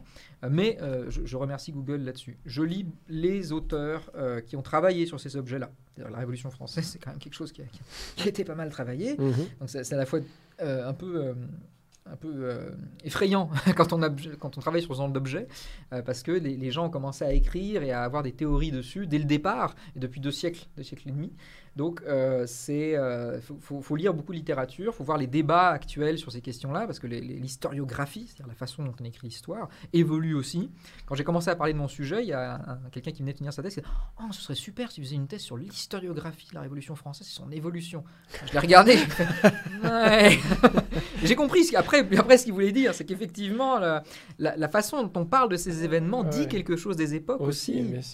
et, euh, et, les, les mots qu'on emploie, voilà. Il y a des enjeux politique quand et, la Révolution française reste un enjeu politique. C'est ça que j'ai découvert. En fait, je pensais naïvement euh, que c'était quelque chose de classé, on savait ce qui s'était passé. Pas du tout. Il y a encore des archives euh, financières privées, par exemple, qui sont cachées, que les familles ne veulent pas donner deux siècles après. Parce que euh, ça, c'était un historien des années 80 qui travaillait sur les, ce qu'il appelait les profiteurs de la Révolution, ceux qui ont fait des fortunes pendant la Révolution. Il disait, je ne peux pas avoir accès aux archives privées, les gens refusent il y a des, conflits euh, académico-politiques, c'est-à-dire qu'il y a des historiens euh, très très à gauche, des historiens très très à droite, des historiens très très centristes, euh, qui se détestent et qui s'écrivent les uns contre les autres en permanence, depuis quelques années en plus. donc tout ça c'est compliqué, et puis bah, moi j'essaie de, mener ma, petite pierre. moi ce que j'essaie de faire c'est de montrer qu'en fait il y, a des spécialistes par exemple de la comptabilité publique. Il y a des spécialistes qui ne travaillent que sur les patrimoines financiers privés, dont je vous ai un peu parlé sur les notaires. Il y a des spécialistes qui travaillent que sur les discours pamphlétaires. Il y a des spécialistes qui travaillent sur la philosophie de la dette publique euh, sur 50 ans. Bah, moi, j'essaie de les lire tous, enfin ce que, ceux que j'ai le temps de lire, et de montrer un Mm. petit peu, maintenant avec ce qu'on sait que chacun a travaillé dans son différent domaine, qu'est-ce que je peux dire, moi, d'à peu près nouveau, Avec tout de, voilà, de ce que ça veut dire en fait, Mhm. la dette publique. Et ça veut dire des choses très différentes selon, C'est euh, clair. selon Bah, c'est parfait, alors tu étais vraiment l'invité idéal parce que gentil. euh, ici c'est aussi ça qu'on essaie de faire, c'est des ponts entre différentes choses. Alors aujourd'hui c'était clairement dette, euh, mais c'était, ça permet de vraiment comprendre un peu mieux. Je comprends maintenant un peu mieux euh, de quoi il en ressort. J'ai beaucoup de livres à lire et de travail à faire, mais, mais, mais merci beaucoup. Merci Euh, pour l'invitation. La dernière question qu'on, qu'on se plaît à poser ici, c'est quelle est ta plus grande source d'inspiration? Elle est un peu. ouais. Comme ça, à la fin, après tout un débat, il faut aller chercher l'énergie encore pour y, pour y répondre. Alors, ma cruante source d'inspiration, euh, j'essaie de m'étonner. J'essaie de m'étonner. Ouais. Il y a une, une professeure de philosophie de Genève que j'avais lu il y a longtemps, euh, qui avait écrit L'étonnement philosophique. Et Mm. L'étonnement, c'est le, le, le parle. premier moment euh, véritablement de pensée. En fait, c'est quand quelque chose vous choque, vous Mm. surprend. Bah, faut aller au-delà de ça, c'est-à-dire pourquoi ça vous choque et ça vous surprend, euh, et essayer de comprendre à la fois pourquoi en vous ça vous choque et vous surprend, et pourquoi ça peut choquer, surprendre les autres. Qu'est-ce que vous partagez? Qu'est-ce qui va avec cet étonnement-là? Moi, mon étonnement, c'était bah, la crise de 2008, les économistes qui viennent et qui disent bah, on ne savait pas, désolé. euh, ah, ou euh, la, situation en Grèce qui s'est passée, ça, ça m'a révolté, ça m'a étonné, ça m'a nourri en disant bon, je, vais, essayer de comprendre ce qui se passe, je vais, aller lire des livres, je vais aller. Voilà, c'était, je pense la, la plus grande chose, il faut pas la perdre. Ça se travaille aussi, ça, c'est une sorte de discipline. Euh, beaucoup de, d'académiques euh, parlent de ce qu'on appelle la naturalisation. C'est-à-dire que petit à petit, à la fois par les habitudes, euh, on commence à accepter des choses, à les considérer comme normales et encore plus que normales, comme naturelles. Et, euh, et donc le, travail philosophique, à mon avis, c'est de questionner ce naturel, de questionner l'évidence, de la remettre en question encore et encore, toujours. Et en faisant ça, bah, on, brasse un petit peu du sable, on fait remonter des choses. Alors parfois c'est des choses pas très belles, hein, parfois c'est des choses un peu terrifiantes, et puis parfois il y a des, des petites pépites. Et grâce à ces pépites, bah, on, on rance la machine dans quelque chose de, de nouveau, de différent. Magnifique. Merci infiniment pour euh, être venu euh, chez nous. Et puis, Merci ben, bon courage pour la, la finalisation de ta thèse. Merci. bah, bon courage pour la suite, hein, c'est une belle aventure que vous avez. Parfait. Merci bien. Ciao tout le monde.